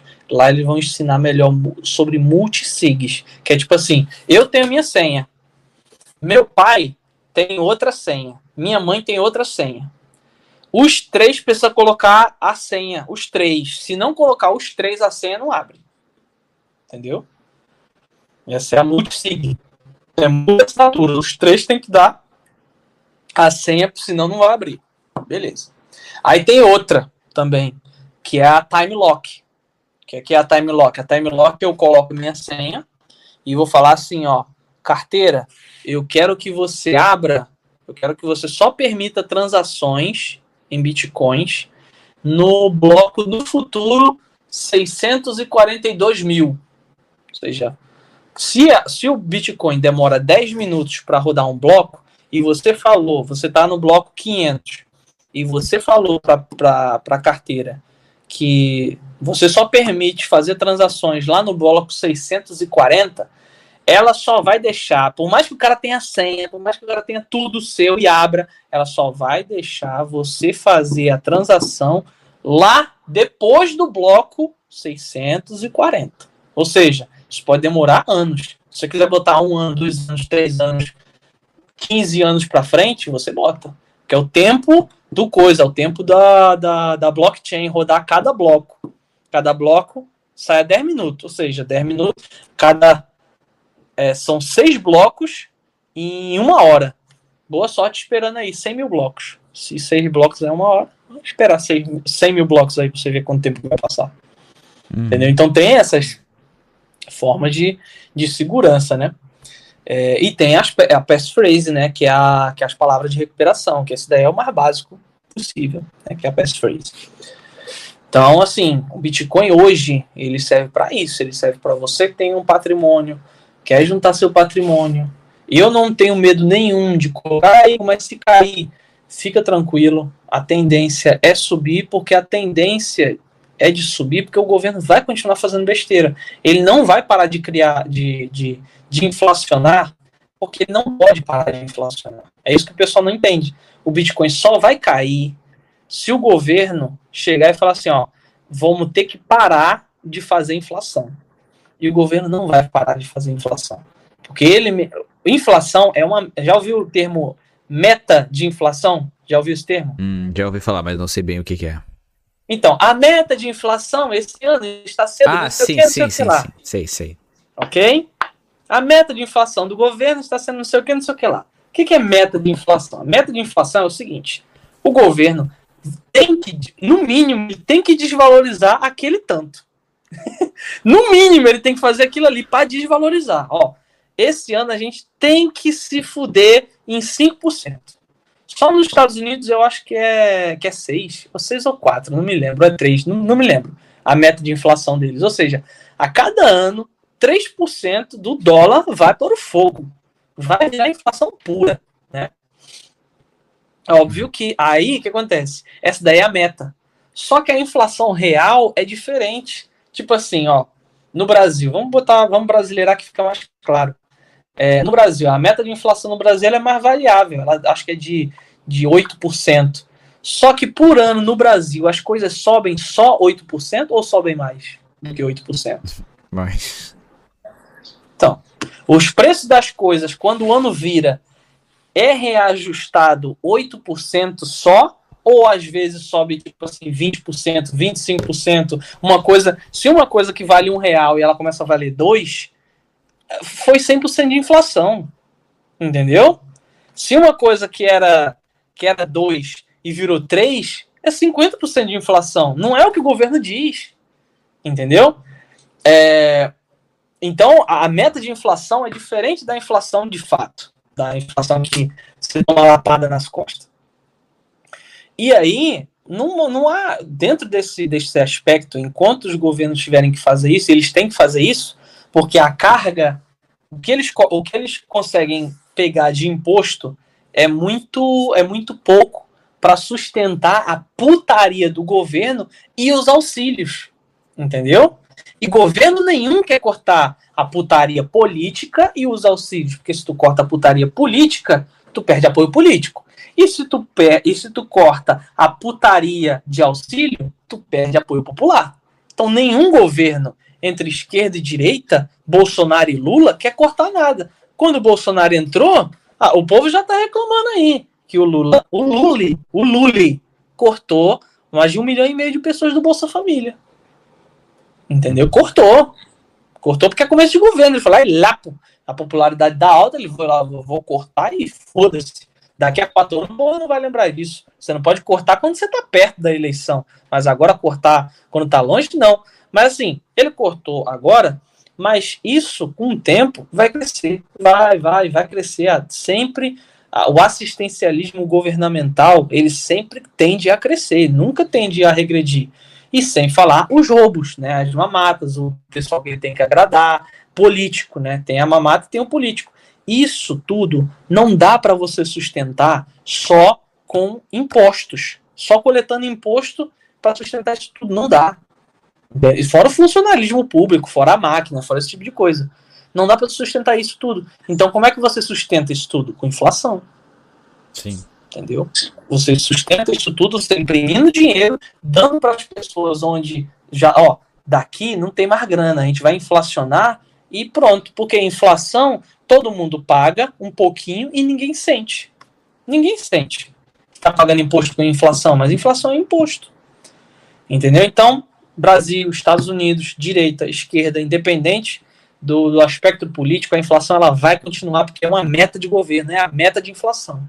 E enquanto a inflação continuar, o Bitcoin vai continuar crescendo. Por mais que ele caia um ano, caia no segundo ano, caia às vezes no, no, no, no fritar dos ovos, depois de um tempo que o pessoal começar a perceber, porque não é uma coisa fácil de perceber, é difícil de explicar, é difícil o povo entender, ele vai subindo aos poucos aos poucos, vai subindo, vai subindo. Então, ele vai fazer isso, algumas coisas que ele faz, costuma, é, na maioria das vezes, né? Ele explode. Ele tá lá calmo, ele ficou calmo por anos e anos e do nada ele explode. Porque a maioria das vezes o pessoal não se importa no Bitcoin quando ele tá caindo. Só se importa quando ele tá subindo, quando ele tá explodindo lá em cima, todo mundo quer entrar, né? E a Sim, verdade é que quem ganha dinheiro é que já tava dentro. Sim. Entendeu? então, é um bom momento para comprar Bitcoin. Sempre é um bom momento para comprar Bitcoin. E, e, ainda é um bom momento para comprar Bitcoin porque ainda não estão perseguindo quem compra. Vai, vai, ser um, vai ter um dia que vai, ter, vai, vai haver perseguição de quem compra, com certeza. Assim como vai haver. Ó, tudo que a gente que a gente fala de Red Pill vai ter perseguição. Vai ter perseguição da, da gente, né, do que a gente fala aqui abertamente sobre mulheres, isso vai ter uma perseguição no futuro. A gente vai ser criminalizado por isso. Eu tenho certeza que a gente vai ser criminalizado por isso no futuro. Uh, se a gente continuar nos próximos, vamos botar aí, 10 anos, vai existir leis que criminalizem o que a gente vai estar tá falando. E, por exemplo, um cara como o Dom Sandro, daqui a 10 anos, ou ele para com o que ele vai estar tá fazendo, ou ele vai ser criminalizado. Entendeu? Tipo assim, criminalizado desse jeito, tipo, como se fosse uma coisa de, de, de racismo, sabe? Hoje você não pode ser racista, porque senão você vai para a cadeia. Hoje você não pode defender o nazismo, porque senão você vai para a cadeia. Vai ter um dia que a gente vai ser criminalizado por defender esse tipo de coisa. Por defender, sim, que mulheres não, não têm as mesmas competências do que os homens, mulher é, é, não sabe fazer as mesmas coisas do que homens, mulher não sei o quê. Essas coisas que a gente defende, a gente vai ser criminalizado por isso. E eu acredito que no futuro também, quem tenha Bitcoin, quem vai estar tá fora do sistema, né? Tipo, no, no, numa, numa ideia que vai existir CBDCs, que vai existir é, só dinheiro, só dinheiro digital, nada vai poder sair do digital. É, se você tiver uma coisa, uma, um método de fazer transações que seja fora do âmbito do Estado, assim como é hoje. Se você ficar trazendo cigarro do Paraguai, você não vai, você não vai, você vai preso, não vai? Uhum. Você ficar é, é, transportando cigarro do Paraguai pela fronteira, cigarro é legalizado, não é? É legalizado. Mas se você compra no Paraguai que não paga imposto e traz para cá, é um crime.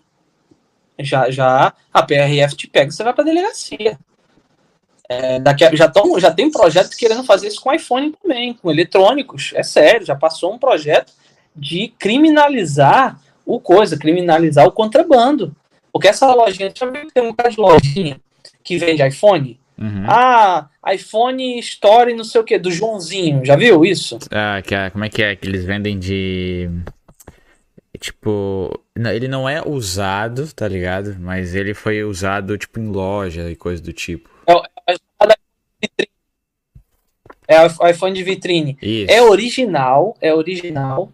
É da, Apple, é da Apple, é de tudo. É o caralho a 4. Só que aquilo ali é contrabando puro.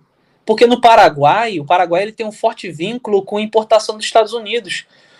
Tudo que chega lá no, no, no Paraguai chega sem tributação zero. É como se você tivesse tanto que você consegue comprar iPhone em dólar lá no Paraguai.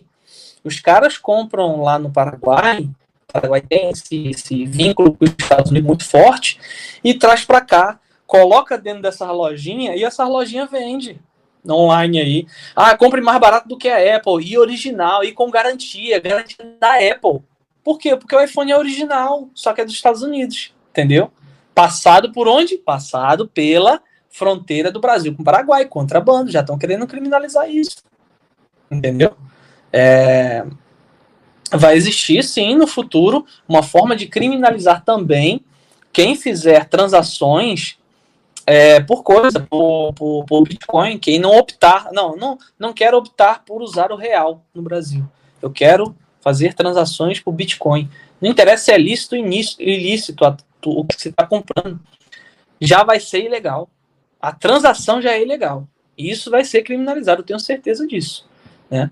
Assim como é, já é criminalizado na própria Europa. Você levar muito dinheiro em cash, espécie na Europa, acho que acima de, de 5 mil euros já é considerado crime. Uhum. de hoje, a gente tá falando de hoje, né? eu tô falando daqui a 10 anos. Sim, sim, Daqui a 10 anos eu tenho certeza que vai existir esse tipo de coisa. Caraca, velho. Te dá um pouco de medo aí do futuro, não?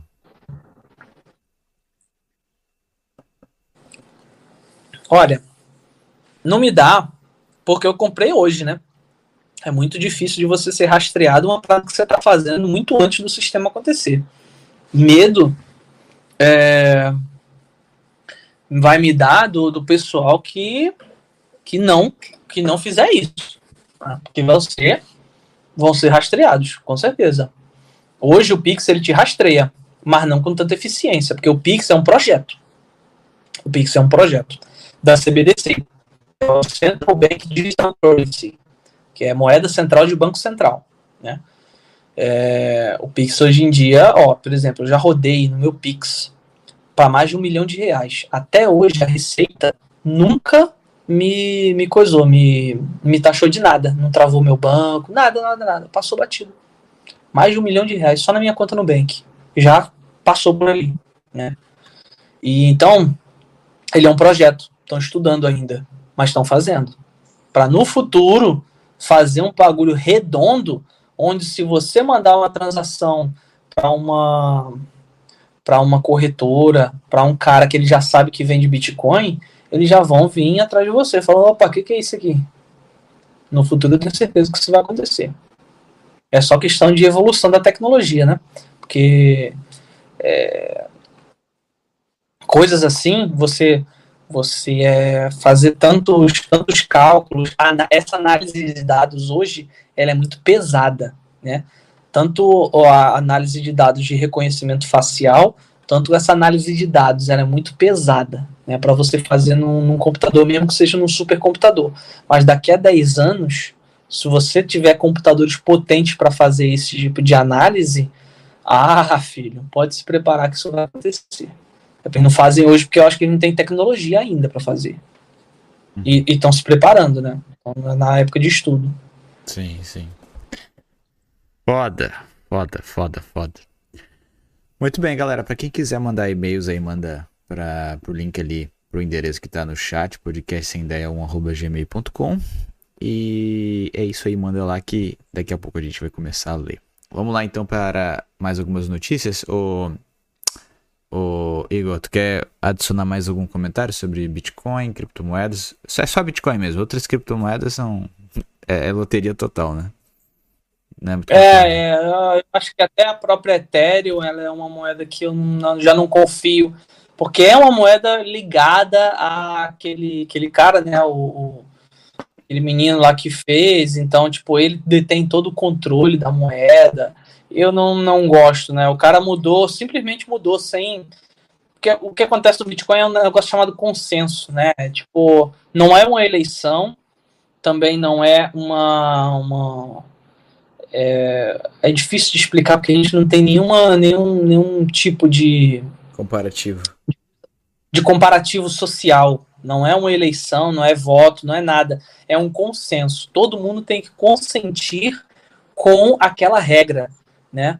É, então, assim, ainda é, é muito complicado de explicar. Mas, enfim, é, o cara, o dono da Ethereum, simplesmente mudou de Proof of Work para Proof of Stake. Isso pode parecer uma coisa simples, mas o Proof of Work, antigamente, ele era uma coisa assim, que se você se esforçasse, você ia conseguir ter moedas.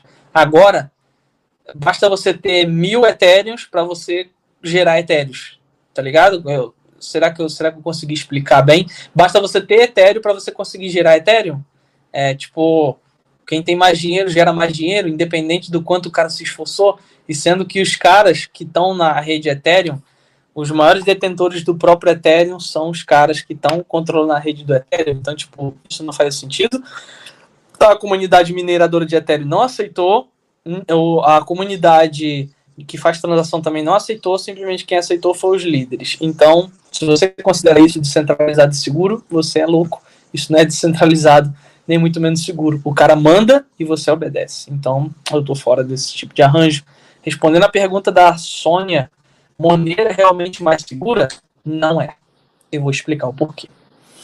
Nenhuma moeda pode ser 100% anônima.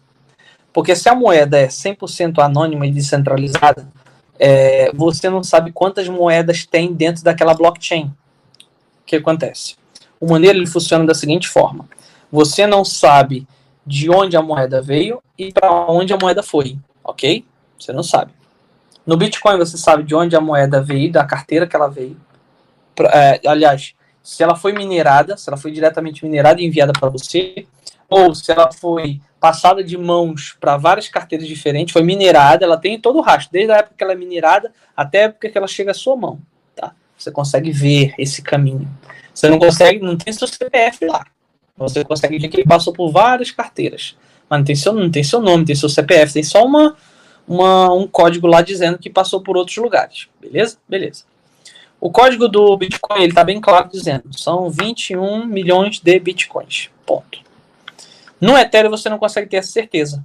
Você não consegue colocar um milhão de dólares dentro da, da ou dentro da Monero, perdão. Dentro da Monero você não consegue ter essa certeza. Por quê? Você não sabe de onde a moeda veio. É, você não consegue acompanhar de onde a moeda veio.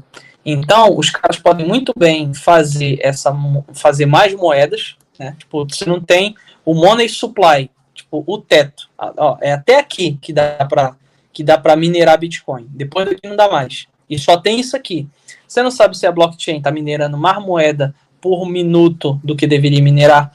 Você não sabe se o se o cara, o desenvolvedor, tá fazendo a coisa certinho. Então, como você não sabe de onde a moeda vem, para onde ela vai, você não tem a, a possibilidade de verificar. E o tema do o lema do Bitcoin é Don't trust, verify, ou seja, não confie, verifique.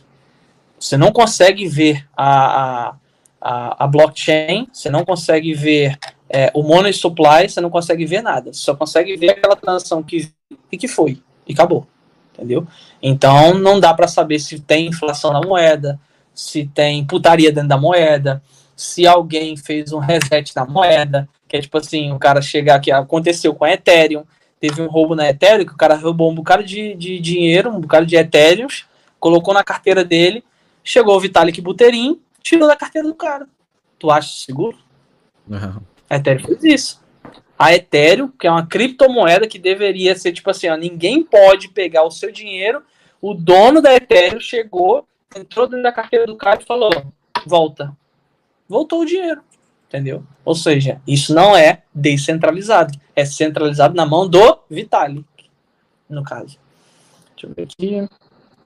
Espero que isso ainda vá valer a pena para o futuro. Ainda pretendo alimentar cada vez mais. É, tomare. Para você, qual é a melhor cold wallet? Qual você usa e como comprar? Eu tenho a Trezor. Eu tenho a, a cold wallet que eu gosto é a Trezor eu comprei nos Estados Unidos, veio da Europa, mas para quem está no Brasil pode procurar o Edilson, Edilson do do esqueci o nome do canal dele, cara.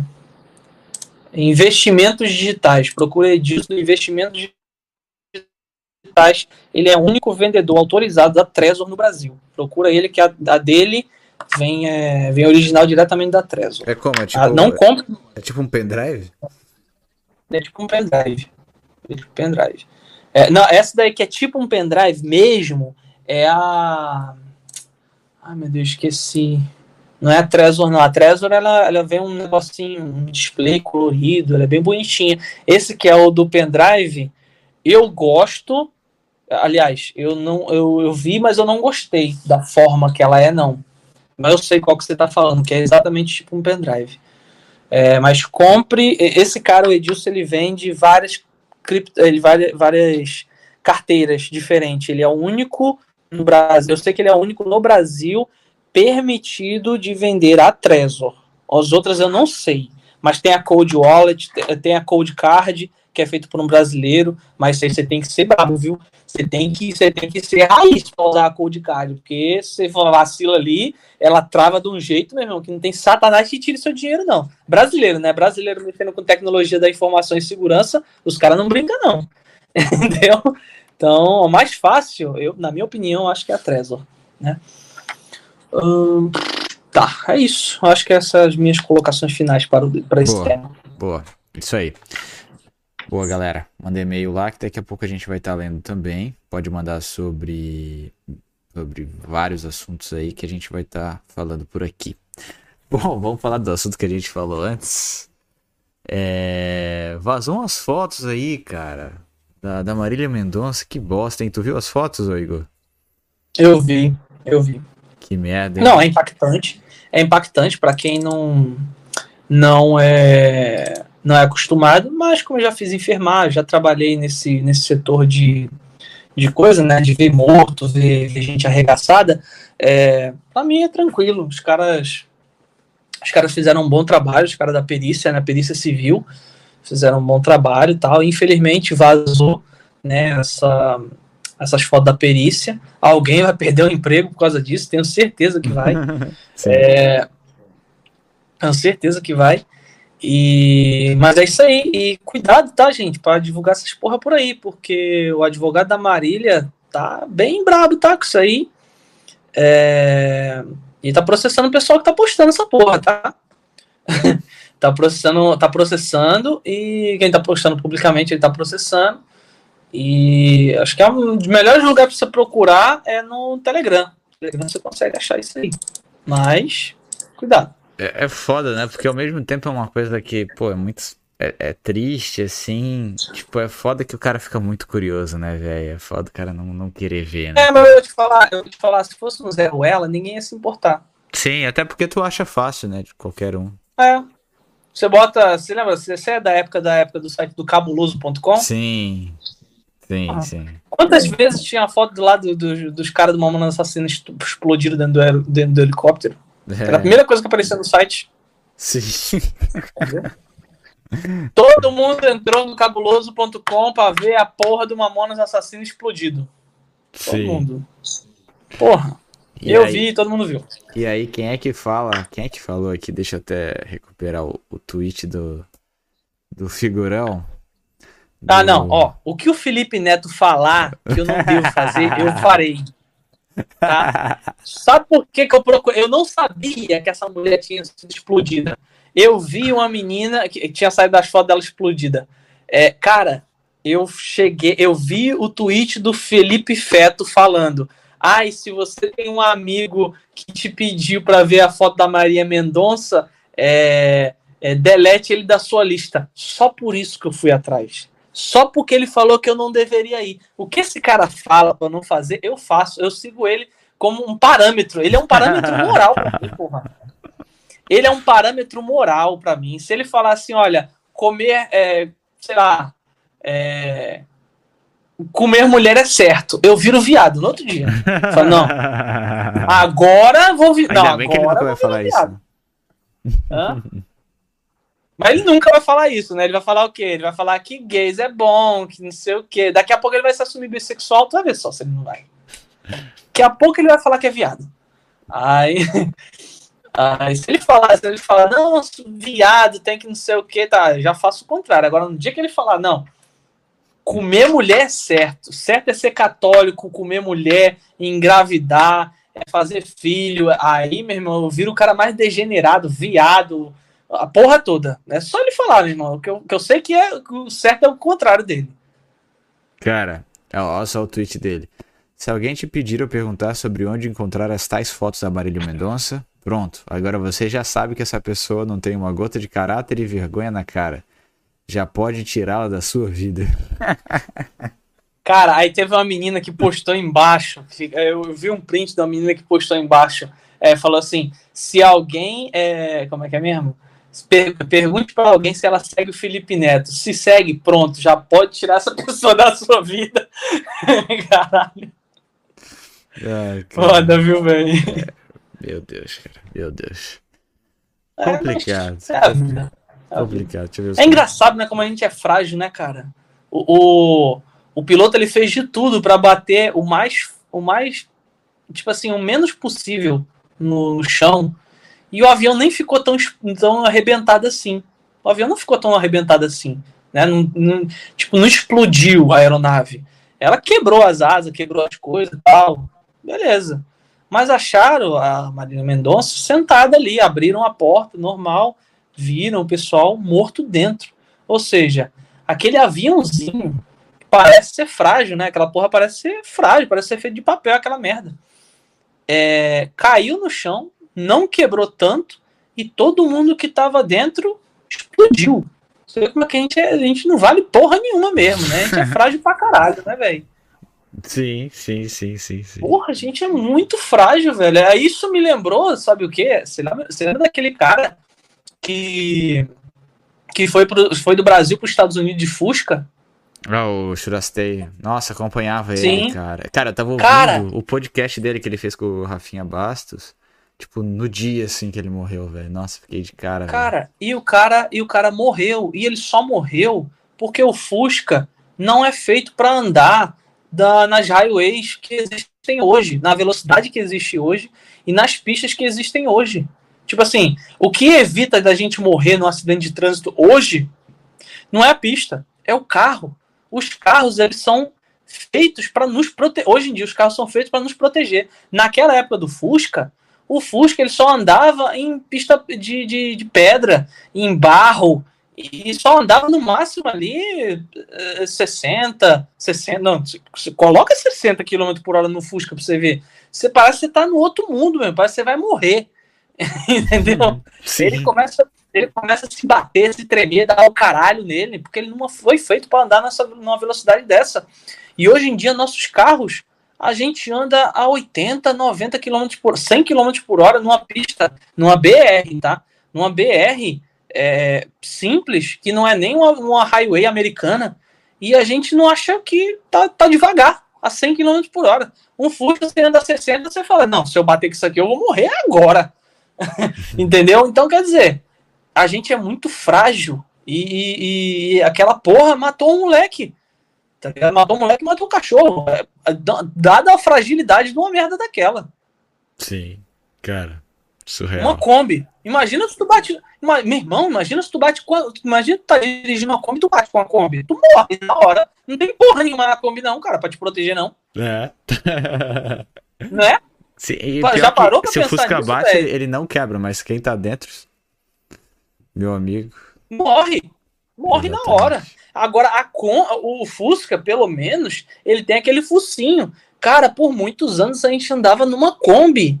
A Kombi é simplesmente uma porra de um furgão que é, é, é, é- é a sua cara que tá ali. Não tem mais nada entre a Kombi. É a Kombi, latão e tchau. Você bater, você. Você. Meu irmão, é como se você estivesse andando de moto, velho. É, velho, você e o poste. Imagina você bate num. Não, imagina você tá numa Kombi e bate num poste a 30 km por hora, 40 km por hora, você vai ficar preso dentro das, dentro da, da- das ferragens. Aquela porra vai vir toda em você, vai lhe furar, vai lhe matar a 30, 40 km por hora. 30 Imagina km por hora. você- Hoje, se você bater num- com um carro a 60, 70 km por hora, um carro novo, moderno, você não morre. Como é que pode? É. Entendeu? Você bate num carro moderno hoje, num, sei lá, num, num- num Toyota novo, num Honda Civic novo, nesses carros novos, sedãs, você pode bater até 70 km por hora num poste de concreto, você não morre. Mas que porra, meu irmão? Não é foda, velho? A gente é frágil pra caralho, bicho. Uhum, uhum. Ai, cara, vamos lá. Vamos lá pro. Pra próxima notícia. Ah, tá. Eu, eu, eu- já que eu olhei aqui o, o, o perfil aqui do Felipe Neto pra procurar aquela notícia que eu te falei agora, aquela, aquele negócio que ele falou, tem um videozinho aqui de dois minutos que ele fala sobre o negócio da taxação lá que o Lula vai fazer na Shopee, na Shein, AliExpress e, e Hum, tal. eu vi. Tu, tu viu que ele passou um pano ou ele criticou? Não, ele passou pano, claro. Ele é o protagonista. Ele é o protagonista. Ah, mas eu esqueci o nome. Parte do Propagandista do governo, claro. Ele, é claro, faz parte do governo. Ele foi chamado pelo, pelo próprio Lula, acho que não sei se foi pelo Lula ou se foi por algum cara, para integrar uma, uma parada para regulamentar a rede social, pô. Claro, ele faz parte do governo, ele tem que defender mesmo. Yeah. Pô, pode ser o maior absurdo do mundo, a mas ele tem que defender, lógico. Pera aí, deixa, deixa eu ver só rapidex aqui. Eu vou compartilhar aqui pra tu ver também. Ah, Eu vi esse vídeo. Sim, sim, sim. Não, mas só pra, tipo, tu não, não ficar duas horas em silêncio aí. Pra ti. Dois minutos em silêncio. Rapidinho. Então, eu vou ver aqui. Vamos ver, vamos ver. Vamos reagir juntos aqui. Que o governo decidiu criar imposto novo pra taxar a Shopee, a Shein, a- o AliExpress, a Alibaba. É uma mentira que tá sendo disseminada por articuladores de Mentira, mentira, né? de fake news da extrema direita. Todos os sites estrangeiros têm que pagar imposto pra vender produto em outro país. Isso acontece no mundo inteiro. Se o, o AliExpress quiser vender pra um americano nos Estados Unidos, Cara, essa vozinha dele, né, cara? Puta que pariu. É foda tancar, cara. Tá, vamos lá. Ele vai pagar imposto, e é um p imposto. Por que, que o imposto é alto para importação de mercadoria? Para você proteger o mercado nacional. O que, que essas empresas estão fazendo hoje, tá? Não especificamente essas que eu citei, porque não tô acusando ninguém. Quanto é que é esse vestido aqui? No Só Brasil, do ele é processo, só o medo 500 do processo. reais. A gente vai vender por 110 sem pagar um centavo de imposto. Como? Porque tem uma lei no Brasil que permite que eu, Felipe, compre um produto da Samantha, minha amiga, que mora na Coreia do Sul. Eu posso comprar a bola da Samantha se a bola custar menos de 50 dólares sem pagar imposto nenhum. A gente faz uma transação entre pessoas físicas e ela me vende a bola e eu não pago imposto até 50 dólares. Essas empresas começaram a vender o vestido de 125 reais fingindo que eram pessoas físicas vendendo. Eles forjavam a nota pra fingir ser uma pessoa física vendendo pra pessoa física, pra não pagar imposto. Isso é crime. Felipe, mas isso fazia o produto ficar barato, o povo é pobre. Cara, eu concordo plenamente, plenamente é óbvio que é uma merda ter que desfazer essa situação agora. De quem é a culpa? Do desgraçado que não coibiu isso ali atrás. Não fez nada, porque sabia que ia ser impopular se fizesse. Então, o que tá acontecendo agora é simplesmente o governo colocar e chegar e falar assim: chega de farra. Isso tá quebrando empresa no Brasil, peraí, tá quebrando comércio. Então, é, é, esse arrombado, ele, ele se esquece do seguinte, que antigamente não era 50, era 100. Eu não, não Entendeu? Antigamente era. Ó, quem. é, A, a, a limitação para trazer coisa para o Brasil sem pagar imposto, antigamente. Isso antigamente é tipo papo de. Acho que do governo, governo Lula 2. Lula 2. Ali de 2010 para trás. Era 100. Foi o Lula que baixou para 50. Entendeu? Porque o dólar começou a, a, a, a desvalorizar perante ao real. Porque o real, antigamente, era praticamente um para um, né? E aí o dólar começou a desvalorizar e aí ele foi colocou, baixou, né, para para para 100, 100 é, para 50 dólares, né? Aí ficou muito tempo 50 dólares. E e aí o que acontecia? Essa essa lei dos 50 dessa parada dos 50 dólares, ele isso é verdade, nenhuma lei nova foi criada, né? O pessoal fala, ah, a lei nova foi criada, não foi, sempre foi 50 dólares. Só que não era efetivo. Tipo assim, no Brasil tem um bocado de lei que não são no Brasil é um negócio sensacional, cara. No Brasil tem lei que pega e lei que não pega. Isso em lugar nenhum do mundo existe. Hum. Entendeu? Lugar nenhum. Ah, essa lei não vai pegar. É tipo assim, essa lei o povo, o povo vai decidir que não vai seguir. E foda-se. Entendeu? E aí o povo não tava seguindo essa lei ali desde a época do Michel Temer. Só antes do Bolsonaro. Desde a época do Temer, o pessoal não tava seguindo mais essa lei. Tipo assim, não tava mais taxando e foda-se, né? E a Shen, e a Shopee, o Ali, eles não mandam pessoa física a pessoa física. Eles mandam pessoa, pessoa jurídica, sempre foi. Pessoa jurídica. Agora, não é a, não é a Shen que manda. Não é a Ali que manda. Não é a Shopee que manda. Quem manda são os comerciantes do Japão, ou do Japão, da, da China. São os comerciantes da China que mandam, as empresas da China que estão mandando para o Brasil. Então, caô, caô, caô total. É óbvio que ele tá passando pano, né? Ele tem que, né? Ah, o povo é pobre, o povo é, era para era para como é que é mesmo que ele falou? Ah, mas o povo é pobre. Sim, e daí? Tem que era para não ter deixado o povo nunca ter a possibilidade de ter alguma coisa barata. Agora que deixaram o povo tá brabo. Ou seja, da próxima vez, se o povo tiver, pensando em conseguir alguma coisa barato, já não deixa, porque o, isso daí é uma verdade, tá? Se você impede as pessoas de terem alguma coisa, é mais fácil do que você tirar disso das pessoas depois. Porque quando você deixa as pessoas ter e, pessoa, e a pessoa não tem mais, ela tem um sentimento de perca. Mas como ela nunca teve, ela não reclama. Isso, isso é uma verdade. É uma verdade absurda que ele está falando, mas é uma verdade. Você não quer que o povo reclame, você não pode deixar ela já ter. Se ela tiver e você tirar, ela vai reclamar. Agora, se você nunca deu, aí não tem problema. Aí deixa o povo se fuder mesmo. Entendeu? É. Muito bom. Muito bom. Vamos lá. Próxima notícia. É, governo dos Estados Unidos vê afronta em declarações de Lula sobre Washington na China. Membros da gestão Biden avaliam que brasileiro renunciou à pretensão de neutralidade em fala sobre guerra da Ucrânia.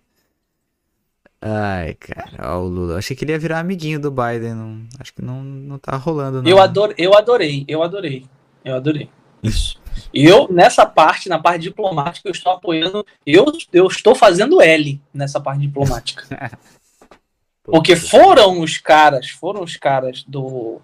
Os Estados Unidos, ele foi um grandíssimo apoiador da campanha do Lula. O Biden foi, os artistas de Hollywood foram, o pessoal foi, a América em si também foi.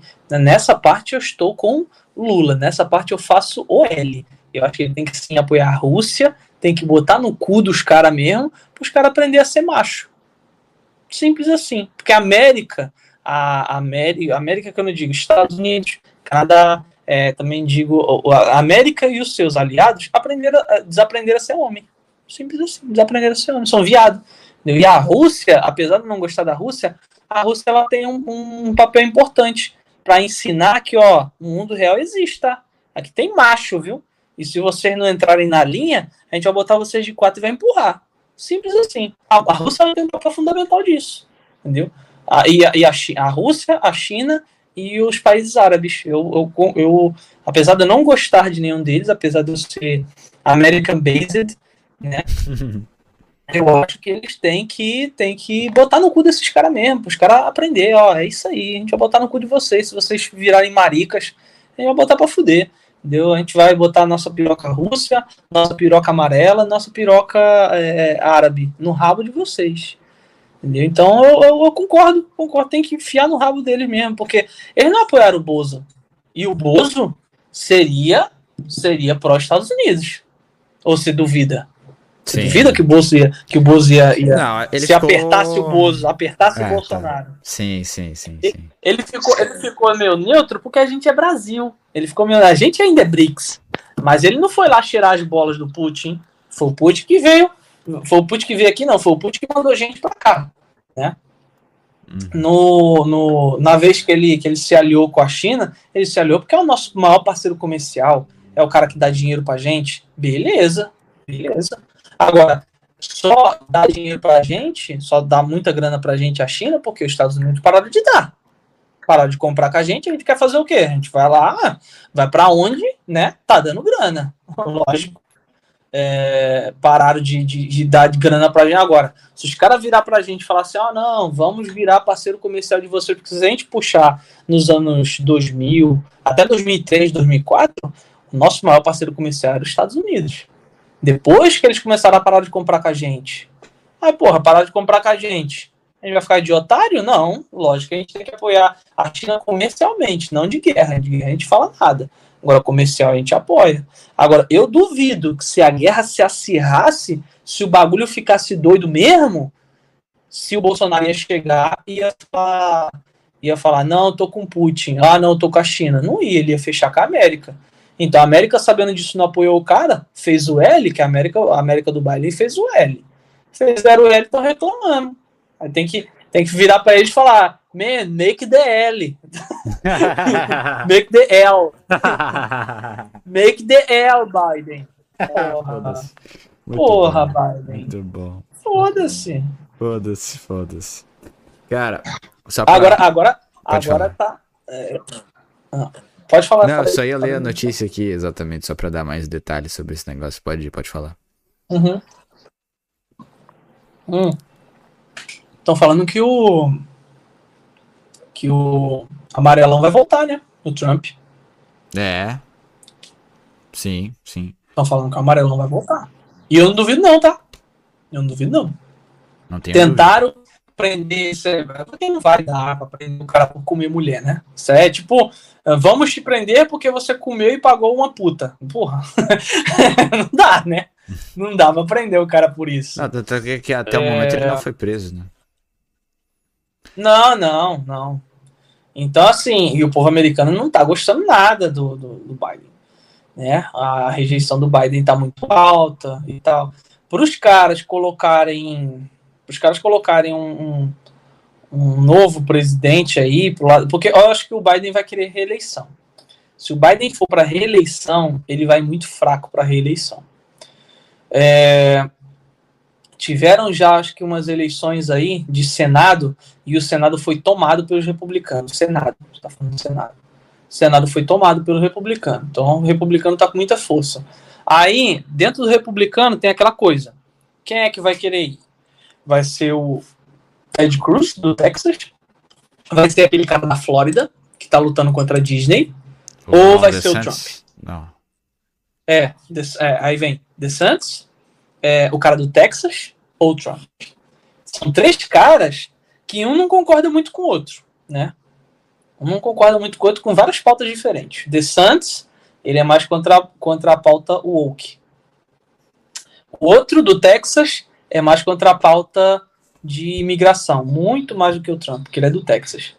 É, E o Trump, porra, ninguém gosta do Trump na, na mídia, né? então o ataque vai ser brutal. E ninguém gosta muito dele na mídia e também ninguém gosta muito dele dentro do próprio Partido Republicano. Esse é que é o foda. Entendeu? Dentro do próprio Partido Republicano, o pessoal já não gosta do Trump. Entendeu? Sim. Aí é foda, é foda. Vamos Mas fazer eleições É, internas mas lá. o, como tu tava falando, tipo, se o Biden for, ele vai ser muito fraco. Então quem tiver ali do outro É. lado. Se o Biden for, ele vai ser muito fraco. Mas o povo quer muito Trump. O povo quer muito Trump, por quê? O Trump, ele odeia a guerra. Ele odeia, ele é um ojeriza que ele tem pela guerra. Ele que fez os caras. Ele fez a China Norte, se né? comportar. Ele fez a China se comportar, ele fez a Coreia do Norte se comportar, ele fez o, o- a Rússia se comportar. Esse cara odeia a guerra. Ele não quer problema com esses caras. Ele quer que a América seja grande e a América só consegue crescer se estiver em paz. Ela, ela não consegue crescer em guerra. Em guerra, só quem consegue crescer são os caras que é do, do, do Partido Republicano, que tem tudo é, é indústria, indústria bélica. Ou do, do Partido Democrata, que tem indústria bélica. É, então, aí esses caras estão ficando ricos pra caralho, porque os Estados Unidos estão fazendo arma, né? Mas para crer, ele quer a América grande, ele não quer a indústria de arma grande, ele só quer a América grande. Ele só quer, né, ele quer dinheiro, negócio, essas coisas, evoluir isso aí. Entendeu? Então, ele utiliza a guerra, ele não vai querer, ele vai querer acabar com essa porra o mais rápido possível. Chega, para com essa, para com essa porra e vai fazer alguma merda. Eu não sei o que ele vai fazer, mas ele vai fazer alguma merda pra parar. Hein? É tipo aquele negócio, né? Ó, vocês têm um botão vermelho, mas eu tenho. é, ele, fa- ele falou isso uma vez, né? Ele falou que acho que o, o Kim Jong-un. Ele tava no telefone com o Kim Jong-un, né? Na época que o Kim Jong-un não conhecia ele, nunca tinha falado com ele. Ele falou. Kim Jong-un falou assim pra ele: Eu tenho. Eu não sei se é verdade, se é mentira, não sei, mas foi muito legal ver, ver ele falando isso. Uhum. Ele falou o seguinte. Ele falou o seguinte. É, o Kim Jong ligou para ele e falou assim: Donald, eu tenho na minha, eu tô olhando agora para um para um, como é que é mesmo? Para um grande botão vermelho aqui na minha mesa e se você não fizer alguma coisa que eu tô pedindo, alguma coisa assim, eu posso pensar em apertá-lo. Aí ele falou: Kim, é, eu também tenho um grande botão vermelho na minha mesa. Eu não tenho medo, eu não tenho medo de apertar. é, o meu é maior do que o seu e o meu funciona. Meu irmão, no outro dia ele tava lá abraçando o cara, beijando a porra toda, né? Muito bom. Tu é doido, porra. Foda, E o meu ele falou, ó, você tem um botão aí, eu tenho um botão aqui, e o meu funciona. Porra, tu é doido, você vai mexer com um cara desse, porra. Só pra terminar a notícia. ah, ele, o Lula foi à China e tal e fez uma série de críticas aos Estados Unidos, disse que o país incentiva a continuidade da guerra da Ucrânia, atacou a hegemonia do dólar e insinuou que os americanos pressionam o governo brasileiro a boicotar a China. Em seu encontro com Joe Biden em fevereiro, Lula não usou a Casa Branca como palco para fazer críticas a Pequim ou a Moscou. Ah, é isso O mais, aí. engraçado disso, o mais engraçado disso é o pessoal defendendo essa parada de, ah não, vamos parar de, de usar dólar e vamos começar a usar yuan chinês, né? É, o Olavo de Carvalho, ele falou uma parada muito engraçada uma vez, ele falou assim, ó, a China enriqueceu fazendo negócio com os Estados Unidos, mas nenhum país, nenhum país que fez negócio com a China enriqueceu não. Uhum. Sim. Entendeu? Todos os países que ó, a China investiu dinheiro para fazer infraestrutura, para fazer não sei o quê, não cresceram, não, tá? A infraestrutura que eles, que eles montam O lucro, eles pegam todo para eles. para pagar o empréstimo que eles fizeram pro país, que era fudido. Então, assim, a China enriqueceu por causa dos Estados Unidos. Mas ninguém que faz negócio com a China enriqueceu, não. Aí, aí você toma como base, né? você acha que, o, que os Estados Unidos é filha da puta? E eles são? São. Mas a China é pior. Uhum. A utilidade deles é só para botar os Estados Unidos nos prumos. para ensinar eles, ó, vocês ainda tem que ser homem, tá? Não. Senão a gente vai chegar e empurrar o pau a vocês. A única utilidade é essa. Vamos lá. Tanto uh, que. Pode, pode completar. Tanto que não dá pra. Tanto que a gente. A gente não vê. Você, você vê muito brasileiro na China pra trabalhar? Pra ganhar dinheiro, então tipo foi coisa? Pra empreender. O único. Só mais né? um intercâmbio. Né? Eu, eu não vejo muita gente, eu não vejo muita gente indo pra lá pra tirar dinheiro. E depois eu fui consultar o porquê. Se tu fizer uma empresa na China, tu ganha muito dinheiro, o negócio gira, pá, bagulho doido, pau canta, maravilha. O problema não é você fazer dinheiro na China, o problema é você tirar o dinheiro da China. Você trocar na China yuan por outra moeda, ah, meu amigo, é como se você estivesse traficando droga lá dentro, entendeu? É muito difícil. A conversa, quem fala isso é o Fernando Urrich. O Fernando Urrich já falou isso várias vezes. A, China tem potencial, sim, de crescer mais do que os Estados Unidos, talvez no próximo, sei lá, é, 30, 40 anos, talvez ela daqui a 30, 40 anos, talvez ela consiga. Mas ele falou, mas ela nunca vai conseguir se ela não tiver conversibilidade de moeda. Ou seja, se você investir na China dinheiro e ganhar dinheiro dentro da China, você não consegue trazer para o seu país de volta. Você não consegue tirar o dinheiro de lá. Ou seja, você cria dinheiro lá dentro, mas você não consegue tirar. É quase como se fosse uma pirâmide. Você está ganhando lá 50% de juros ao, ao, ao mês, né? Na pirâmide, mas você não consegue sacar. Tenta sacar para você ver. Os caras não te travam. É a mesma coisa. Aí você vai dizer que a pirâmide é rica? A pirâmide é rica lá dentro, né? sacar que é o bagulho. Foda, foda. Vamos pro chat. A Sônia pergunta: tem alguma conta internacional em dólar que seja boa? Tem um, uma boa quantidade tem. na Nomad? Tem, a Nomad. É essa mesmo, acabou de falar. Nomad, a Wise. A Wise é muito boa. digital véio. em dólar. Porra, mandei. Tudo quanto fui mandar dólar pro Brasil, velho. Cinco minutos, cara. Tava na minha conta do Banco do Brasil. É, muito de boa, muito de boa. O Wise é muito de boa. É, tem outras, tem o Will, o Will, Banco Will também. Banco BS2 e BS2 Internacional. Deixa eu ver mais o que. Eu acho que é C6 também. Criptomoedas, não? É, Binance pode ser uma boa alternativa também, porque a Binance ela tem é, dólar, o SDT e o, SD, é, o SDT, Tether, e tem, tem a, a, deles também. E também fazem saque real, né? A Binance ela saca em real. Se você, se você quiser, você pega real, joga dentro da Binance, da Binance você compra o SDT, o SDC, se você quiser. É, qualquer uma dessas moedas que são atreladas ao dólar, não precisa ser Bitcoin, não precisa ser cripto, né? Pode ser moeda mesmo atrelada ao dólar. E pronto, você deixa lá né, e faz essa conversibilidade. Tem euro também, tem yuan, tem a porra toda lá dentro. Você se divirta. Lá dentro você pode fazer conversão tranquilo. Show, vamos pro próximo. Uh... Vamos lá. É, Legionary. Ah, é, ó, o Leonardo acabou de falar aqui. Binance também tem cartão de débito, eu não sabia. Obrigado por falar. Boa, boa. Zé, moro relativamente perto de um clube, tá rolando um funk no talo, meu ventilador não tá conseguindo abafar o som. Aí na Austrália tem isso. ai, ai, qualquer país. Tem canguru pulando. Sério, qualquer país minimamente sério é, não tem essa não tem essas coisas, cara. Isso aí é South America. South America. Mesmo. Eu não sei se na, eu não sei se na Austrália é parecido com os Estados Unidos nessa questão, mas tipo, eles não permitem que você faça festas na sua casa, né? Você para você fazer uma festa, você tem que ir para lugar onde tem festas e tal, para tipo para centros urbanos. E na, na sua casa, na sua residência mesmo, tem que ser um local de silêncio, né? Porque você tá perto de outras pessoas, tem que ser silêncio, né? Sim. É, é é. Aqui, ô, ô, Igor, não é parecido com os Estados Unidos nesse sentido. É muito mais forte, cara. Porque aqui tem uma cultura extremamente, assim, pesada de as coisas fecharem cedo. Então é muito comum, cara, mercado fechar 6 horas da tarde. Restaurante fechar Ah, 6 horas tá. Não, os Estados Unidos vai até umas 10 horas, sim, sim. É, vai, tem vai. um ou outro mercado que vai até as 10 da noite. Mas muitos mercados aqui vai até 6, 7 da noite, no máximo.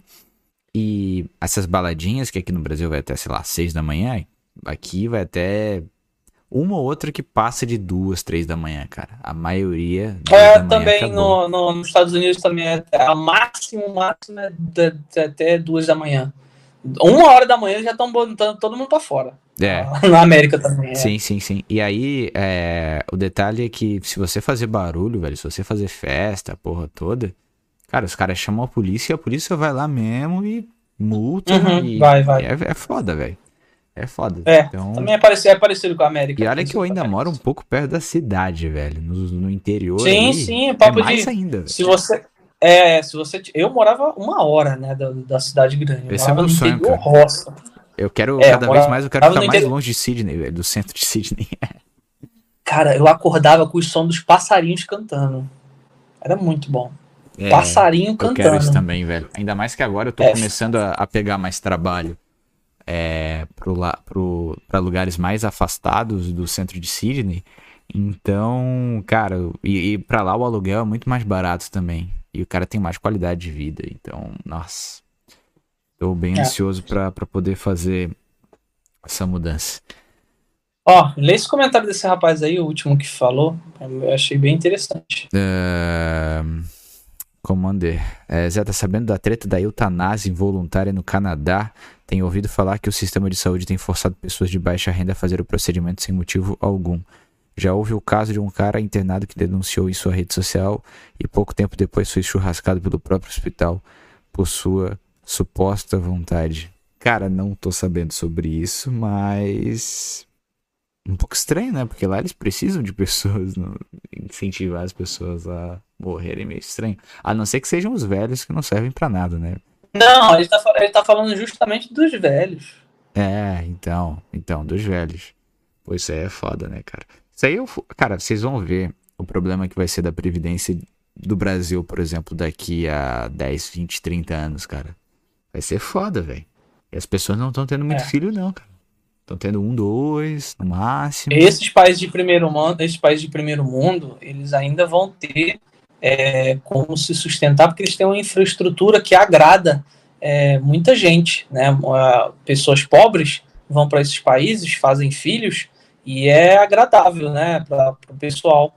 Mas ah, países que são hoje pobres e que vão continuar pobres, quando chegar o- esse tempo, os pobres, pobre, os países pobres que não vão ter uma jovens, né, para repor a situação, vão sofrer bastante, viu, velho? É. Telord mandou aqui o superchat. Muito obrigado aí, gostei da live. Show, tamo junto aí, meu querido. Agora vai ser bom, agora vai ser bom para quê? Vai ser bom você envelhecer num país como o Brasil. Mas você, você tem que ser, envelhecer rico num país como o Brasil. É. Se você não depender Entendeu? da aposentadoria do governo, né? Se você envelhecer rico no Brasil, você vai se dar bem. Porque no Brasil ele vai ser barato, mão de obra vai continuar sendo barata. É... E assim, a mão de obra que eu digo, povo, né? Quem vai cuidar de você e tal, se tiver uma doença sinistra, porque a mão de obra vai ser barata, o país vai ser barato, e esses países de primeiro mundo eles vão ser caros. Tanto que eu tava até conversando com a, com a minha ex-namorada primeira, e aí, ela, na verdade, ela estava conversando com a minha irmã e minha irmã me contou isso. Ela falou que está no Canadá já tem o quê? Cinco anos. Mas ela não vai. E o marido dela não são imigrantes brasileiros, mas eles estão lá como? Como residente permanente. Eles não pediram e não pretendem pedir a cidadania. Eles querem ficar renovando a residência permanente. Entendeu? Porque se você renova a residência permanente, você não vira cidadão, você continua sendo brasileiro e tal. Mas se por um acaso der uma, der uma merda, é, você simplesmente abandona o barco, volta para o Brasil, vai para outro país e foda-se. Eles não são cana e, e os impostos, né? Porque quando você vira cidadão, você tem uma série de obrigações de impostos. Quando você é residente permanente, você pode renovar por 10 anos, depois de 10 anos, depois de 10 anos, acabou. E você não precisa pagar tantas taxas quanto é um cidadão. Então, às vezes, a cidadania em países como esses é, não é uma boa saída, não, porque o preço é muito alto a se pagar. Uhum. Muito bem. Uh, tô também no aguardo aí dos e-mails da galera para quem quiser mandar. Tem uns dois aqui separados que eu vou ler daqui a pouco. Mas enfim, vamos ler mais um pouco sobre é, os e-mails, mais os comentários aqui da galera. Já, o Zé já precisou, já precisou do sistema de saúde daí, vi vídeo de uma galera da Nova Zelândia e o relato era tenebroso, mesmo particular, eles se fuderam. Cara, é, aqui para quem é residente ou cidadão é grátis. O grátis entre aspas, né? O serviço público. Então você pode ir no hospital, tal, qualquer coisa, foda-se. Agora, quando você é, você não é residente, aí é pesado. E aí não tem como tem a manhãzinha lá de Massachusetts, do. Como é que é? Uhum. Mass Health, que tinha lá.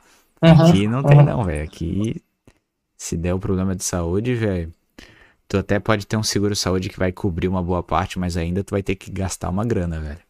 Então. E tu é obrigado a ter esse seguro, senão eles cancelam teu visto, fique legal. Então tu, tipo assim, é pesado, mas tipo, dá pra, dá pra pagar, sabe? Eu vi um caso de um brasileiro aqui que ele precisou fazer uma cirurgia no coração e o, o, o seguro dele cobriu acho que 60% ou 70%, uma coisa assim. E ele, não, foi 80% e aí ele teve que pagar 4 mil dólares. Tipo, 4 mil dólares é um valor alto? Para quem tá aqui, é, de certa forma, né? Você não vai, você não joga 4 mil dólares no lixo por aí afora, mas dá é, pra mas você é, pagar. Mas quando você parar pra pensar que é 4 mil dólares pelo seu coração, é barato, né, velho? É, então, tipo, dá pra, dá pra você pagar, dá pra você pagar e tal. E joelho, até tava conversando com um colega meu essa semana, que ele vai precisar fazer uma cirurgia no joelho e vai ter que pagar 3 mil dólares, uma coisa assim. Então, tipo, dá pra tancar, tá ligado? Eu acho que talvez câncer, aí câncer aí é foda, velho. Aí eu acho que é melhor voltar pro Brasil mesmo e aproveitar o SUS, sei lá, aproveitar fazer um convênio médico, alguma coisa assim no Brasil. Mas aqui essas coisas assim devem ser mais caras e não, não, não vale muito a pena. Não, dependendo do tipo do, do, do, câncer, eu recomendo você não gastar nada com saúde. Gasta tudo com cocaína, gasta tudo com puta. Você vai embora, né? É, porque, por exemplo, porra, por, porra, vamos lá. Você tem um câncer, aquele câncer cerebral ou então aquele câncer de, de sangue, de medula óssea. Não é pneu, velho. Tem como. Tem câncer em coração. Não, coração, não sei se dá pra, dá pra reverter. Mas tem os cânceres que, tipo, câncer de medula óssea. É câncer de sangue, bicho. Não tem, meu irmão. É pneu. Não tem como resolver. É pneu. É só aguardar o dia que Deus vai levar. Câncer de cérebro. Não tem como resolver. Pra mim é cheirar cocaína, é, é usar todos os tipos de drogas que você nunca usou, você usa. É comer puta, é pular de paraquedas, é fazer loucura, é fazer tudo que você teve vontade. Ligar o mod menu do GTA. Pronto. Liga o mod menu do GTA e, e vai. Se eu sou diagnosticado com uma porra de medula óssea, pago medula óssea, que é sangue, já era, filho. Já era. Eu ligo o mod menu. Eu ligo o mod menu, eu não quero nem saber. Vai Pô. ficar toda hora sem estrela nas minhas costas. Vamos lá. Tem, vamos para os e-mails então. Para quem quiser mandar, pode mandar a podcast sem ideia 1.gmail.com que a gente vai estar lendo por aqui, mas mande rápido porque não vamos poder ficar tantas horas aqui que a vida aqui fora, meu amigo, ela é não dá para ficar perdendo tanto tempo, não, perdendo não, gastando tanto tempo. A, né? a, a vida fora do bananil cobra CPMF. É, amigo. E quando você tá aqui, eu não sei se tu tinha essa impressão também, mas o tempo passa muito rápido. Muito rápido. Muito rápido. É, isso aí é. Isso aí, você já viu aquele filme Interestelar, velho? Hum, não tô lembrado. Interestelar é um filme pós-apocalíptico que os seres humanos estão muito evoluídos tecnologicamente, mas o, o planeta Terra foi pro pneu.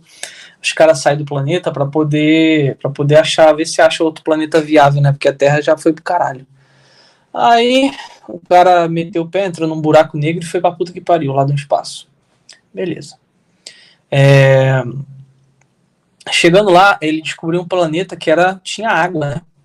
Todo, todo planeta cheio de água, água até a canela. Ele olhou assim e falou: caralho, que planeta legal, velho. Isso ele descobrindo vários planetas, né? Ele chegou e falou: porra, planeta legal, planeta cheio d'água, velho. E água até a canela, ou seja, dá pra gente fazer um, uma ilhazinha aqui e botar pra torar, né? Água até a canela, a gente junta a terra aqui, monta em cima e acabou. Beleza. Daqui a pouco, rapaz, o cara olhou pra, pra, pra imensidão assim e viu uma onda gigante de 30 metros vindo em direção a ele. A porra do, do, do planeta era, era cheia de água, só que ele tinha duas ondas que ficavam circulando o planeta que não, não, não quebrava a onda. Era porque ele ficava muito perto de um. De um. Acho que era um. Ah, meu Deus, esqueci o nome de um buraco negro e a pressão e a, gravidade do buraco negro fazia isso com o planeta. Aí meteram o pé, pá, que não sei o que. Quando ele saiu desse planeta, ele passou duas horas nesse planeta. Quando ele, quando ele saiu do planeta, é, ele soube que passou, acho que a, a, ele conseguia receber informações da Terra, mas ele não conseguia mandar para a Terra. E a filha dele ficava mandando sempre vídeos para ele. Esses duas horas que ele passou nesse planeta, foram 30 anos na Terra. E isso daí é uma parada que Einstein, eu acho que é o Einstein que explica. É, o Einstein ele explica que o tempo ele é, o tempo ele é relativo pela gravidade. Acho que a gravidade ela consegue moldar o tempo. Então, é, uma coisa que pode estar tá acontecendo rápido para você pode estar tá sendo demorado para outra pessoa. Por exemplo, é, vamos fazer assim, o tempo é relativo, é distorção do espaço-tempo, é isso que o Einstein falou. Eu tinha esquecido. Mas o que acontece? É, o tempo ele também é relativo sem essa distorção. O seguinte, muito pouco tempo. Tanto que um miojo você faz em 3 minutos. Mas 3 minutos debaixo d'água é, muito, é muita coisa. Tá ligado? Uhum. Você passar 3 minutos debaixo d'água é muito tempo se você passar três minutos para sei lá, em cima de uma mulher gostosa comendo ela, dependendo de como, de quem você é, de quanto tempo você aguenta, é, é muito pouco. É, tem, tem caras que para isso é o suficiente, né? Três minutos o cara comendo, o cara vira pro lado e acabou. Mas é muito pouco. Então o tempo é relativo até nisso, né? Dependendo de, de tipo que o cara, o cara é. Então o tempo é relativo. E o tempo é, é, indo embora, né, também, ele é, ele é relativo. E como a distância da Terra está muito grande, o tempo da Terra passou normal e para esse cara passou muito devagar. Né? Bom. É, então, o cara ficou duas horas ali no planeta, passou 15 anos da, da vida da filha. Ele viu, a, ele viu os vídeos, né? A filha crescendo e tal. Ele viu. Depois. E filha entendeu que era a teoria da, da, da relatividade do Einstein, a porra toda. Muito, muito doido. Mas sim, isso acontece, isso é normal, tá? O tempo ele passa mais rápido para você que está aí. Apesar de serem. A gente está no mesmo planeta, Terra. É, a, a, a, teoria da relatividade não se aplicar, mas aparentemente parece que passa mais rápido. Você já fez o teste de você ir para uma cidade interior? Hum. Você já fez o esse, esse negócio de você, tipo já. assim, de ir para uma cidade do interior que não tem internet muito bem, que a vida é meio sinistra e tal. E, e sabe quando você tá lá e demora pra caralho pra passar? Sim. E quando você tá na sua casa, o dia passa muito mais rápido? Sim. É porque eu acho que também tem muito Entendo. a ver com a quantidade de coisas que tu precisa fazer, né? E tal. Exato, exato, exato. É. Aí, então, assim, eu às vezes quando eu vou lá pra casa da minha avó, cara, puta que pariu, um dia é muito maçante para passar. Agora, quando eu tô aqui em casa, ou quando eu tô lá no Rio, nossa senhora, é ligeiro demais. E quando eu tava nos Estados Unidos, puta que pariu. Eu fechava o olho, abria, passava seis meses. Eu falei, que porra é essa, velho? É, foda, né, cara? Semana parece Você percebeu que esses seis meses- e, e Você percebeu, você percebeu que esses seis, você percebeu que esses seis meses que você passou aí foi os seis meses mais rápidos da sua vida? Sim, sim. Na- Até hoje não, até Cara. hoje não aconteceu de seis meses passar tão rápido assim na sua vida. Ou, É. ou eu tô mentindo? Sim, sim, sim. Não, e assim, é uma loucura, cara, porque ao mesmo tempo que passou muito rápido, parece que foi há muito tempo, cara. Porque Aham. aconteceu tanta coisa num, num ritmo que eu não tava acostumado no Brasil de acontecer, que, tipo, tua cabeça fica, tipo, louca, tá ligado? Tipo assim, é muita coisa que passou muito rápido, Muito rápido. mas parece E que eu parece já tô aqui há mais de tempo. um ano, entendeu? Exatamente. Exatamente. É foda, velho. A minha irmã, a minha irmã falou, a minha irmã falou a mesma coisa. Ela falou, parece que eu tô aqui, eu acho que tem uns cinco, uns cinco anos. Aí eu falei, pois é, a cada ano que você passa aí, são mais ou menos uns dois e meio para quem tá no Brasil. Entendeu? Uhum. Se você estivesse no Brasil, você só iria sentir essa diferença em dois anos e meio. Entendeu? Então, quando você tiver, quando você tiver completado um ano, você vai ver que passou mais ou menos. no- Você vai sentir como se fosse dois anos e meio. Essa é mais ou menos a métrica que eu costumo usar. Sim, sim. Boa métrica. Bom, vamos para e-mails então. Para quem quiser mandar, podcastsindeia1.gmail.com. Vamos lá, galera. É, vamos pegar aqui. Meu nome é. Pera aí, não vou falar seu nome. Bom, olá Zé e Igor. É, vocês falaram no começo da live a respeito de ficarem sozinhos e depois buscarem relacionamento e etc. Gostaria de saber quais, quais dicas vocês dão para mim. Afinal de contas, eu estou me sentindo meio perdido. Às vezes tenho vontade de ficar sozinho, às vezes tenho vontade de ter uma namorada. Quero construir uma vida, ainda sou muito jovem, tenho apenas 20 anos. O que posso fazer e quais conselhos vocês podem me dar? Começa aí, Igor. É, primeiro é aquele negócio que a gente estava falando, né? Acho que no Alcorão tem uma tem uma frase Não terás muito tudo. icônica que, que marcou minha vida, que é não terás tudo. Tu não terás tudo. Partindo desse princípio a gente começa.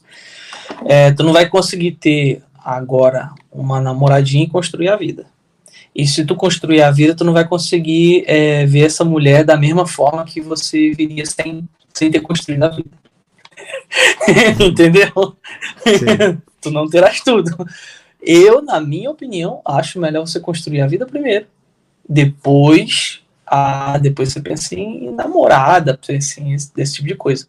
Por quê? Foi colocado na nossa cabeça que que a mulher ela tem que ser junta do homem e construir a vida ao lado do cara. Pegar ali a mulher do zero e a mulher do zero e construir a vida junto com o cara, trabalhar junto com o cara, tal. Isso daí foi colocado na nossa cabeça, mas eu acho que isso daí já foi uma coisa meio modernista colocada na nossa cabeça, porque nunca foi assim não, tá?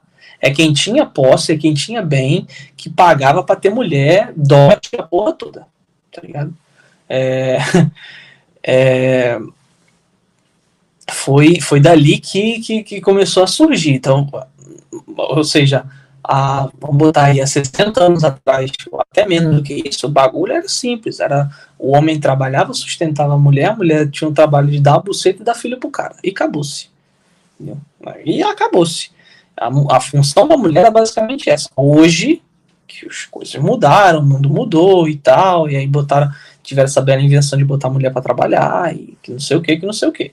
Mas não era assim. Não era assim. Era primeiro o homem fazia a sua vida, fazia tinha dinheiro e tal, não sei o que, juntava tudo e aí conseguia prover a mulher e prover menino, criança, a porra toda. Né? Era assim que era antigamente. Óbvio que hoje em dia não dá pra fazer essa porra tão bem porque tem essas coisas de, ah não, você chegar, criar sua vida, juntar seu dinheiro, depois vir uma interesseira, papar sua grana e acabou, coisa que não tinha no passado, né? Óbvio. Mas é aquilo, tu não terás tudo. Ou você se foca, aproveita a tua juventude para tipo, vou aproveitar minha juventude para fazer dinheiro, porque com 20 anos é muito bom, cara, fazer dinheiro, tá? É a melhor época da vida, porque quando você chega ali nos 30, 40, velho, cansa. Cansa, você não tá mais com a mesma disposição, não. Então aproveita essa época da tua vida pra juntar dinheiro, porque a tua disposição, o teu, teu gás vai acabar. O meu já foi pro pneu, tá? O meu já. O meu aqui, para eu voltar a ter gás de novo, eu tenho que levar um chifre, tá? Eu tenho certeza. Eu tenho certeza que se eu levar um chifre, cara, eu consigo bater para mais de 10 milhões de reais. Entendeu? Eu consigo no meu auge aí bater 3, beleza. Mas eu acho que se eu consigo, se eu pegar porra, um chifre, tipo assim, eu chegar em casa, a mulher tá com as pernas abertas, pô negão, e ele acabou de gozar dentro. Aí ele sai e eu vejo a porra dele na buceta da minha mulher. Aí, aí, aí, meu amigo, eu acho que eu levanto 10kk. Levanto. aí, aí eu levanto, cara. Não vou te enganar, não. Ah, Só cara. assim, bicho. Só assim. Que, que hoje mesmo, para você pra, pra levantar esse dinheiro, nossa senhora. Vou fazer só, só com chifre mesmo. Só com chifre muito bem dado. Entendeu? Agora, de bobeira, de bobeira não. Então usa a tua juventude, porque tu tem esse gás, tem esse ímpeto para fazer a grana, para ficar bem, para ficar estável, para quando chegar ali uns 20, 25, tá com 20, né, pô? 20, 20, 25 é muito pouco, né? Eu acho que talvez uns 28. Então, 8 anos aí, 8 anos o cara focado, ele muda a vida dele. Sim. Eu acho que sim. Principalmente se ele meter o pé do país. É, é. A não ser que você tenha uma Até grande ideia, ou você, ou você esteja estudando alguma parada muito foda. Mas, cara, com 20 anos é muito difícil tu tirar da cartola, assim, uma coisa que vai te dar dinheiro, tipo, semana que vem, mês que vem, ano que vem. É muito difícil. Então. Não, isso é projeto é de 10 anos. Projeto de 10 anos. É, é. Tipo, é, algo que pra... você vai conseguir. Isso é um projeto. Ah, é tipo, é tipo a Marvel, né? A Marvel, ela, ela acho que fez a, a maior franquia de filmes de herói de todos os tempos. A Marvel. Mas ela demorou 10 anos para fazer isso. o projeto de 10 anos dela. Levou 10 anos para fazer. Então, grandes coisas precisa de grandes tempos, né? 10 anos para poder fazer uma parada grandiosa mesmo. Né? Você bota aí é, 10, 8 anos para você, pra você conseguir. Eu, eu digo dois anos de preparação e, e, e oito de, de, situação, de, de massa, tá ligado? Qualquer coisa. É, exato. É. É, é. dois anos de preparação e oito anos de trabalho. É. E você pode tentar grande. fazer, você pode tentar fazer isso no Brasil, que é difícil, mas você pode também tentar fazer fora. A gente não vai falar tanto, porque a gente já falou muito sobre imigrar é. e tal. Tem muito conteúdo aí, cara, que a gente fez, eu fiz com dentro, dentro é o que é, dentro que é, dentro é o que a, os caras estão falando hoje em dia, né? Que é o concurso PIL. É. Eu, eu, sou contra. Eu acho que eu acho que a imigração é, a melhor saída. Ah, eu acho que a imigração é a melhor saída. Tanto que se não fosse a melhor saída, hoje os caras que estão fazendo, hoje os caras concursados da Argentina, os caras concursados da, da Venezuela estão levando a pavoro então, tipo, é, pode ser uma opção, pode, mas você tá botando o seu cu na reta com o Brasil, tá? Tem, tem a noção disso. É. E eu não faria isso, não. É. Mas, ele vai fazer, ok. Se o cara passar, pô, vamos botar aí dois anos, dois anos, dois, três anos pro cara estudar. Se o cara tiver cabeça, tiver foco, tiver força de vontade, talvez ele consiga passar numa PRF, que é um dos melhores concursos que tem. Sim. Né? uma PRF, eu acho que é um, é um concurso muito Você bom. Ganhar uns, pra ganhar o quê? Uns 10, eu acho? 8? Uns 15, uns 15k. Uns 15k 15. dá pra tirar na PRF. É. é. Eu acho que o salário da PRF tá de 15k pra dentro. Tá muito bom, muito bom. É, é um entregador de pizza Só que na Austrália ganha isso aí. Oi? Entregador de pizza na Austrália ganha isso aí. É, infelizmente, o entregador de pizza na Austrália Agora você aí, é imagina, é óbvio, né? agora você imagina se você se dedicar, se você colocar a energia que você colocaria para fazer estudar o, o, o, o concurso, concurso, se você colocar aqui para você crescer, para você aprender inglês, para você desenvolver o seu negócio é. aqui. Ah, não, os níveis, é incomparável. É, é. Mas enfim, a gente você vai ganhar falou... mais que um, você vai ganhar mais que um político brasileiro. Né? É. Mas a gente já falou muito sobre esse assunto, tem muito podcast aí, tem o meu canal lá também, Zé na Austrália, só procurar aí. Tem o canal do Igor também, que ele já não tá mais lá, mas tem muito conteúdo que ainda serve para motivar e etc. Tem, tem Tá velho, tá velho. Então filtra, se for assistir, filtra bem, porque tá, tem muito conteúdo. O conteúdo tá lá tá velho. Então muita coisa mudou, foi coisa antes da pandemia. Então, tipo, filtra bem que você vai ver, porque muita coisa mudou, tá? É, é. Isso aí. Então, é isso. Tem muito conteúdo a respeito. Se você se interessar por isso, vai procura, né, por imigração aí nesses canais que a gente falou. Tem o meu, tem o do. Tem vários podcasts que a gente fez aqui dentro, que o, o Hernani também já fez alguns, com o Igor, comigo, com outras pessoas. Então... A língua tá cansada de falar isso já. É, é. Então, se você quer esse tipo de conteúdo, olha lá. Mas se você quer algo relacionado ao Brasil, também tem muito conteúdo aqui no NVP, principalmente NVP cultural, sobre trabalho e etc. Então, o que não falta hoje em dia, ainda mais assim, ah, eu não tenho condição de comprar determinado curso, velho, tem tudo ou no YouTube ou tudo pirateado no Telegram. Você consegue, cara. Você, é só você querer e colocar em prática que você consegue aprender alguma basta coisa. Basta querer, ouvinte. Basta e fazer, querer. né? E fazer. E fazer. E não, é, não é só querer, não é só querer. Muito bem, vamos para o próximo. Uh, salve Zé, vim relatar sobre um burnout que tive em 2018 ou 2019. Eu nem lembro direito que ano foi, de tão sequelado que fiquei. Tive esse burnout. O que, que é burnout? Burnout é quando tu velho. fica que que é? saturado do trabalho, tá ligado? Tu não consegue mais, assim, tipo, tu, e tu começa a ter efeito colateral por causa do trabalho, ansiedade, esse tipo de coisa, assim, tipo... É tipo uma doença psicológica por causa do trabalho. Isso, isso, mais ou menos isso. Okay. É, eu vou colocar só no Google, só pra mim ter uma, uma certeza exata do que eu tô falando aqui. Uh, deixa eu ver. Deixa eu pesquisar aqui. É, é, tipo uma exaustão emocional, tá ligado? Tu, tu tá cansado, uhum. tu não aguenta mais de tanta cobrança e tal. Mas... É tipo tá num casamento, né? É tipo. Entendi. Quase, mas pelo menos no trabalho tu ganha dinheiro, né? No casamento tu só perde. É.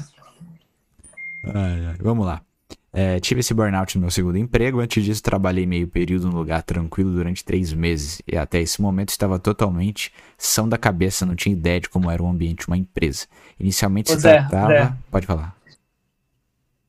Esse cara tá me lembrando um amigo meu, cara, que ele trabalhava num lugar sinistro que estressava ele. Eu falei, cara, eu vou te chamar para um trabalho mais fila da puta e manso da face da terra, que é ser vigia. Ó, se você tá. Gente, ó, se você tá fudido na, na vida e quer arrumar um trabalho manso, que não, não, não. Você não vai se estressar muito, você não vai se cansar. É um dia sim, um dia não. É um trabalho de fela da puta. Melhor trabalho da face da terra. Vigia e porteiro. Ou se você tiver um pouquinho mais de grana e quiser arrumar uma vaga um pouquinho mais fácil, você tira ata de vigilante, para você ser um vigilante armado. E, e trabalhar sempre no, no expediente 12 por 36, plantonista. Irmão, irmão, você vai cansar de ser, de, de ser vagabundo, cara. Você vai ganhar para não fazer nada. É o melhor. Foi o meu trabalho, o meu trabalho. É o trabalho, foi o trabalho por muitos anos do Epifania. Isso daí, meu irmão, é o melhor trabalho da face da Terra. Melhor, melhor. É, é quase um concurso. De tão bom que é. Vigia, vigia porteiro vigilante. Esses são os trabalhos. Bom. Conseguiu um 12 por 36. É o tempo que você vai precisar para poder se estudar e amansar a cabeça. Se sua cabeça estiver escaralhada, você vai ter. É, o menino falou: já pensei em fazer um curso de vigilante. Faça, cara. Faça o concurso de vigilante. É muito bom. Tire sua ata. Os trabalhos, você vai ter boas oportunidades de, de, de emprego, mais do que. Porque porteiro e vigia tem, mas tem muita gente que sabe desse macetinho e corre atrás, tá ligado? Corre atrás desse tipo de serviço. Agora, os preguiçosos, só que os preguiçosos têm preguiça de fazer o curso de vigilante. Aí tu consegue emprego facinho, velho. Com ata de vigilante, pelo menos na minha época, tinha emprego a, a dar com pau. Eu não sei como é que tá hoje, mas na minha época que eu era moleque, eu pensei em fazer e tinha emprego para dar com pau. Era, ó, filé mignon. Faça. Pode continuar. Zé. Top, vamos lá. Inicialmente se tratava de auxiliar na produção de uma gráfica. Os três primeiros meses foram consideravelmente tranquilos, no máximo umas broncas leves do chefe por errar no trabalho, mas nada de brutalidade. O problema em si começou no quarto mês. Comecei a ter rixas com uma funcionária que vou chamar de Dona Clotilde. Dona Clotilde já era uma funcionária antiga do local e era uma idosa com nível de calvície estilo cebolinha. As rixas que citei começaram com o que eu acredito que se trata de. É muito engraçado essa de velha. Eu sei como é que e é. depois explico o porquê. Tá, peraí. Cadê o resto do e-mail? Ih. Tá, acabou? Ué. É, depois explico o porquê. Acho que acabou. Né? Simplesmente acabou o e-mail. tá. Mas vamos, Ele vamos falar cansou, sobre esse ele assunto. Como, como lidar, ô, ô Igor? Como você lidaria com se você tivesse exausto psicologicamente, não tivesse mais energia nenhuma pra trabalhar? Ah, cara, não sei, porque isso nunca aconteceu comigo, né? Difícil você falar isso, mas eu posso dizer que isso aconteceu com um amigo meu. Ele tava muito exausto de trabalhar, e aí, ah, é, lembrei.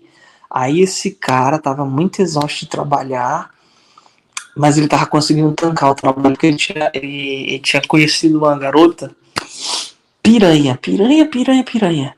Só que ele ele é, ele é daquele tipo de cara que ele não consegue enxergar a mulher como piranha e a mulher como, namo, como tipo namoradinha, né? Ele enxerga como uma coisa só. Então ele namora com piranha. E isso aí é um problema, né? Porque namorou ele foi ficou com essa menina, comeu ela, tal. E aí ele e aí ele começou a namorar com ela, beleza? E aí depois de um tempo a gente, eu, ele, Epifania. Epifania sempre tá no meio dessas merda. Aí a gente conseguiu hackear o Face dela. E naquela época era muito fácil hackear Facebook, porque não tinha verificação de dois fatores, não tinha mensagem celular, não tinha nada. Era e-mail sem pau. não tinha porra nenhuma, não. A gente foi, hackeou o Facebook dela, entrou, viu que ela tava traindo ele com outros caras, mais de um. E aí ele ele chegou nesse nível de burnout, cara, que ele travou, tá ligado? Travou. E aí a, ficou muito ruim, ele não conseguia trabalhar. E eu fui e falei para ele: falei, cara, olha só, é, eu trabalho por um cara, major da polícia militar, e ele tá procurando um novo cara, novo vigia, para ficar lá no posto onde eu trabalho. E eu acho, bicho, que tu tem um perfil, porque se eu tenho, eu sou um moleque baixinho, franzino, 1,70m. Tu que é um cara altão, forte. Porra, só o problema é que ele não vai gostar dessa barba. Ele é polícia, ele não vai gostar dessa barba tua. Aí não, eu vou lá, eu vou lá fazer entrevista com ele. E se ele gostar de mim e me quiser me contratar, eu tiro a minha barba. Eu falei, beleza. Ele era bem barbudão. Aí, beleza. Aí ele foi pra lá, tal o major gostou dele na hora, na hora que ele viu, ele gostou. Ele só falou o seguinte, ó, você tá contratado. É, o Igor vai trabalhar hoje à noite. Amanhã eu quero você lá no posto e sem barba. Beleza. você vai ser contratado, mas a barba não, a barba fica. Aí é, falou, não, beleza. Aí ele foi e começou a trabalhar nisso aí. Cara, eu acho que ele passou seis meses nesse trabalho. Meu irmão restaurou o moleque em mil por cento. Mas por quê? Porque foi um trabalho que era assim. Era um, ele era vigia de uma obra, né? Então a única coisa que ele fazia é passar o dia sentado na portaria da obra, anotando os caminhões que chegam, né? Caminhão chegou, caminhão de pedra, caminhão de pedra chegou a tal hora, placa do caminhão, driver, o, o motorista do caminhão, empresa, Pronto, botou lá no livro, acabou. E senta e fica vendo o dia passar, conversa merda, conversando merda com os peão, o dia vai passando, dia vai passando. Sete horas da manhã, sete horas da noite. Terminou sete horas da noite, ia pra academia, malhava, dormia. No outro dia tava livre, no outro dia, folga, que é 12 por 36, né? Uhum. Folga. Ficava em casa fazer outras coisas, estudava outros negócios, tá, pipipi, papapó, fazer outras coisas. No outro dia, sete horas da manhã, ele voltava a trabalhar de novo. Cara, seis meses desse rojão aí. Ah, o salário era pouco. Era, era o salário mínimo da época, acho que era 800 reais. 850, sei lá. Mas deu uma paz com esse moleque. Esse moleque restaurou. Restaurou a cabeça. Trabalho simples. Vigia, porteiro, vigilante. Todos esses são trabalhos simples, cara. Entendeu? É, até, acho que até o vigilante de banco também é bom. O cara pegar um, um emprego de. Só que o vigilante de banco tá acabando, né? Porque o vigilante de banco, as agências estão fechando. Hoje em dia, com os bancos digitais, né? Não tem muito mais agência. Mas vigilante de banco é bom. Porque você trabalha ali no horário só do expediente bancário, né? Que é o expediente bancário é bem pequeno, bem apertado, né? Eles começam de 9 horas da manhã e vão terminar de 4 da tarde. Expediente suave. Local seguro para trabalhar, né? Porque o banco é todo blindado. É... E, cara, zero mistério. Ou porteiro, né? Porteiro de prédio. Você pega 12 por 36, você trabalha um dia sim, um dia não. Só tem que ter uma cuidado que é óbvio, né? Final de semana, às vezes você vai estar tá trabalhando, feriado você vai estar tá trabalhando, Natal às vezes você pode trabalhar também, né? Então, mas se o cara não é muito de festa, não é muito de. é, é bem de boa. Ou aproveita no dia seguinte. Ou aproveita no dia seguinte. É... É, então, se o cara não é muito. É, trabalha um folga 1, então assim, quer dizer, dá, né? Dá pra, dá pra tancar, né? Não é um serviço difícil, não. Vigia, vigia de obra também. No caso, a gente era vigia de obra, né? Uma construção que tava fazendo. Essas obras à noite, um, sempre tem um vigia lá dentro, né? Procura o cara que tá lá. Chega pro cara que tá no plantão ali, da noite ou do dia, se apresenta, fala que tá pedindo, tá querendo uma oportunidade. Eu fiz isso, tá? Isso daí não é uma parada que o Hernani fala, não, que o Hernani é maluco, ele manda o pessoal trabalhar de graça. É... eu duvido que ele tenha feito isso, mas tudo bem. É... Eu fiz isso, eu, isso daí eu posso falar que eu fiz. Para conseguir, quando eu saí dessa empresa e para conseguir numa outra, é... eu subornei um funcionário. cheguei pro funcionário e falei o seguinte, ó, é, se você, pô, tem vaga aí, pô, não tem não, que não sei o que, pô, tem certeza? Porque nenhum funcionário vai dizer que a empresa dele tem vaga. Claro que não. Porque ele quer colocar os caras dele, que ele conhece, ou ele não quer que você entre na empresa dele, porque ele tem medo de ser demitido, né? Então ninguém vai te oferecer vaga. Então você tem que dar um suborno, você tem que falar pro cara o seguinte, falar, ó, se tu me der o contato do do coisa do, do encarregado ou do chefe, ou tu me indicar, se eu tu me indicar como se fosse parente teu, se eu entrar na empresa, metade do meu primeiro salário é teu. Tu vai querer? Irmão, duvido que o cara não queira. Eu fiz isso. Eu cheguei pro cara, né, e falei, ó, se você se eu for contratado pela tua indicação, se me indicar bem aí dentro, era outra empresa, já não era desse Major não. É, metade do meu primeiro salário eu te dou. Se tu quiser. Se tu não quiser, beleza. Cara, o cara falou que não tinha vaga, não tinha vaga. Na hora que eu mandei essa ideia pro cara, o cara falou: beleza, me dá teu telefone aí. Aí eu fui lá, passei meu número de telefone para ele. Eu fiz isso com mais umas três empresas, três só. Caras assim que tava lá parado na portaria, portaria de obra. Fiz com três caras. Meu irmão, na, quando, quando passou uns dois dias, o dono da empresa me chamou para poder, pra poder ir lá na, na, no escritório e entregar meu currículo. Eu fui lá, entreguei, aí o dono já falou, olha, se você quiser, a gente gostou do seu perfil e tal, se você quiser, você já sai daqui direto lá para a Central do Brasil para fazer os exames médicos, que a gente já te contrata. Falei, o quê? Eu quero agora. Aí foi, foi assim que eu peguei, né? São serviços moles, são coisas simples que você pode fazer, mas é aquele negócio, né? Quem quer rir tem que fazer rir. Então você tem que, né? Como no Brasil é feito por indicação, tudo é feito por indicação. É lobby. Se você é não lobby. tem. É lobby, tudo é lobby, tudo é Tu me indicação. falou isso uma é quem vez, Igor. conhece. Tu lembra? Quando a gente tava lá Lembro. no início. Lembro. Então, quer dizer, se tudo é lobby, se tudo é conheço, ah, não, conheço fulano, conheço o ciclano, usa isso a teu favor, pô. Chega e fala, ah, não, quero uma situação aí, se você me agradar, eu te agrado. Agora os caras querem ficar em casa, mandando e-mail repetido para várias empresas, não vai ser chamado, irmão, porque a empresa é feita de pessoas. E pessoas precisam de agrados, entendeu?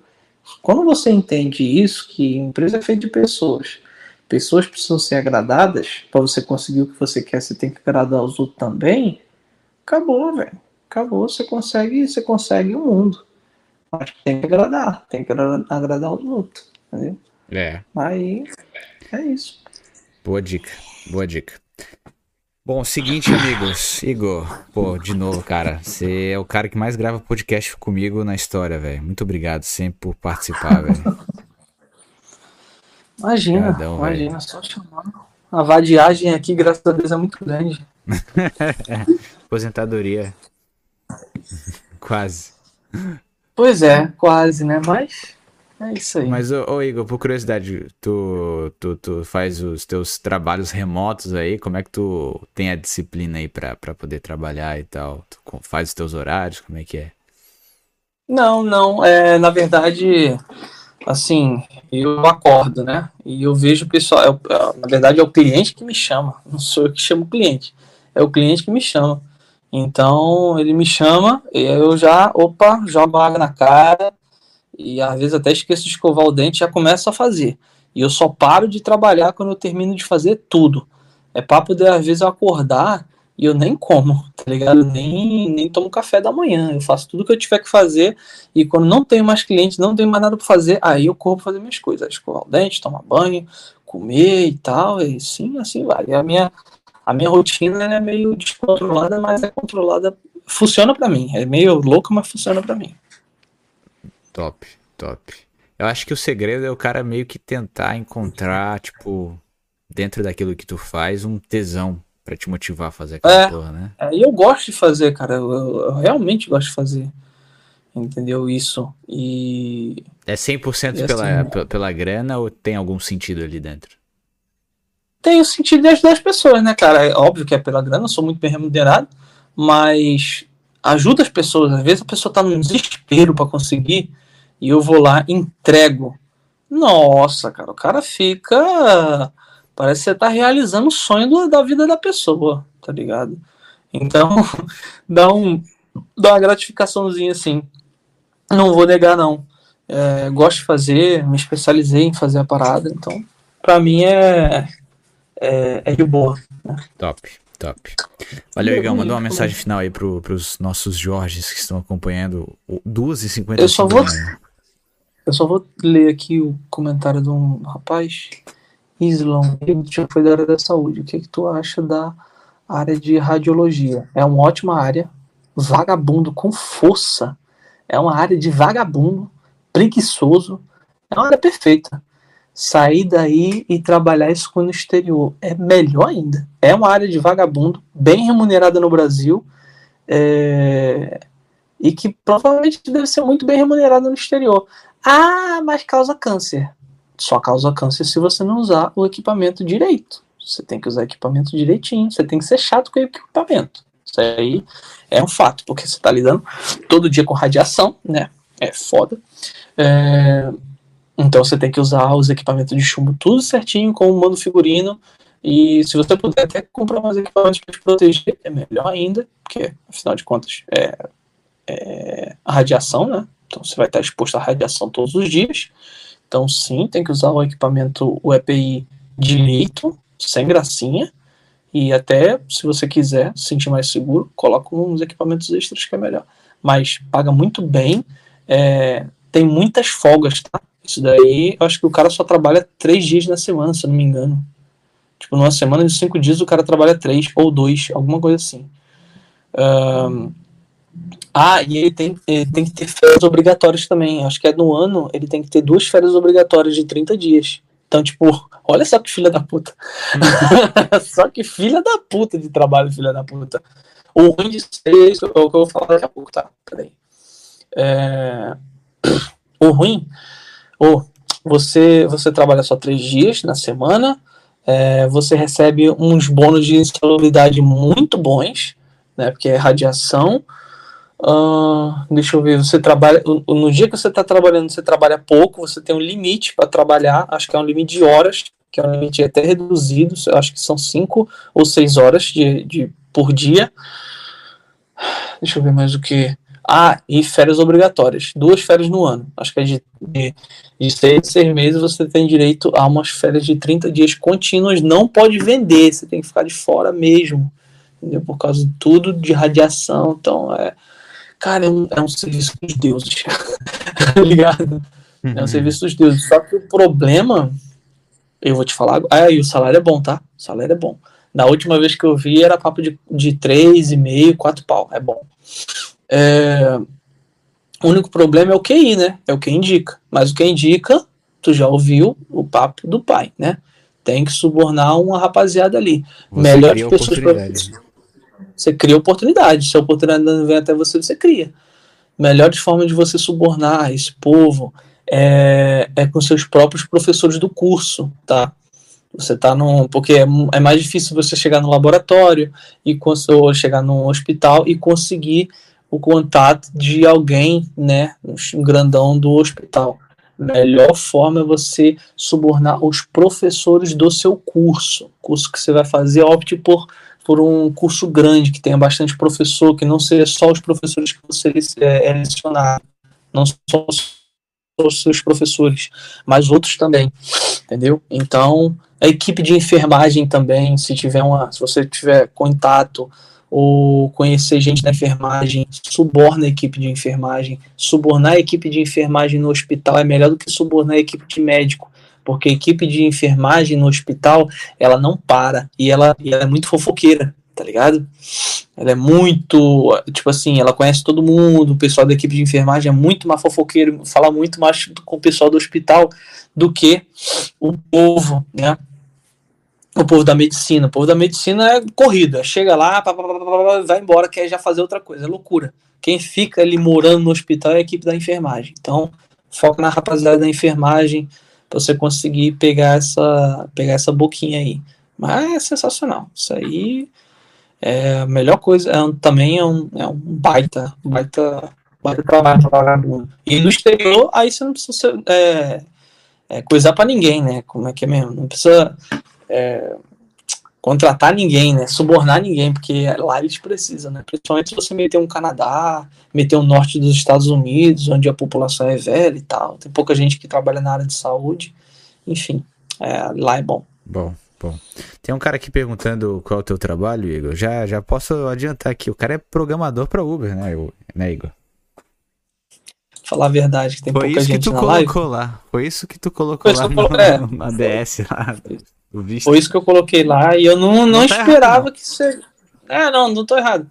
Mas não esperava que isso seria né, meu trabalho de fato. né? Eu menti para os caras lá do consulado falando que eu era programador da Uber. E depois que eu fui para os Estados Unidos e tal, comecei a criar conta para Uber para brasileiro. Né? Criar conta daquele jeitão. O brasileiro não tem documento, então a gente pega documento de gringo, cria conta para Uber, aluga para os caras, os caras ficam felizes da vida, o imposto quem paga é o capeta. E é isso aí. É basicamente isso. É basicamente isso que eu faço. Eu crio contas de aplicativo para brasileiros que não têm documento nos Estados Unidos. É, o, Simples assim. o Igor contou aí mais detalhes aí sobre a vida dele numa live muito boa que eu não sei se tá disponível ainda. Eu acho que tá. Que ele Do, fez, do que ele fez com a Epifania. com Epifania? É, Epifania Eu Disruptiva. Como é que era o nome? Eu vou colocar o link aqui se eu conseguir achar, deixa eu ver. É... Disruptiva, Igor Lima usa. Ah, o Epifania é foda. Ele, ele não sei se ele privou essa live. Não sei. Imigração. é, tem uma. Era uma de três horas. Cadê? É. Tem uma foto de um burrinho, né? É.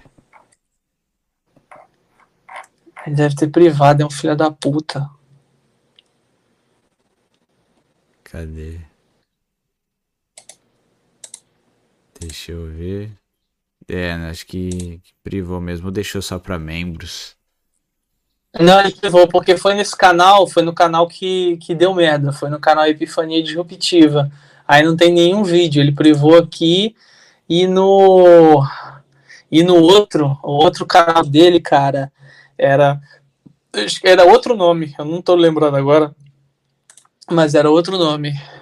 Vê se eu peço pra ele o link. É, vai ver, Hum, tá tá. como não listado, né? É, é, às vezes tá como, como não listado, eu vou falar com ele pra ver se ele Perguntei.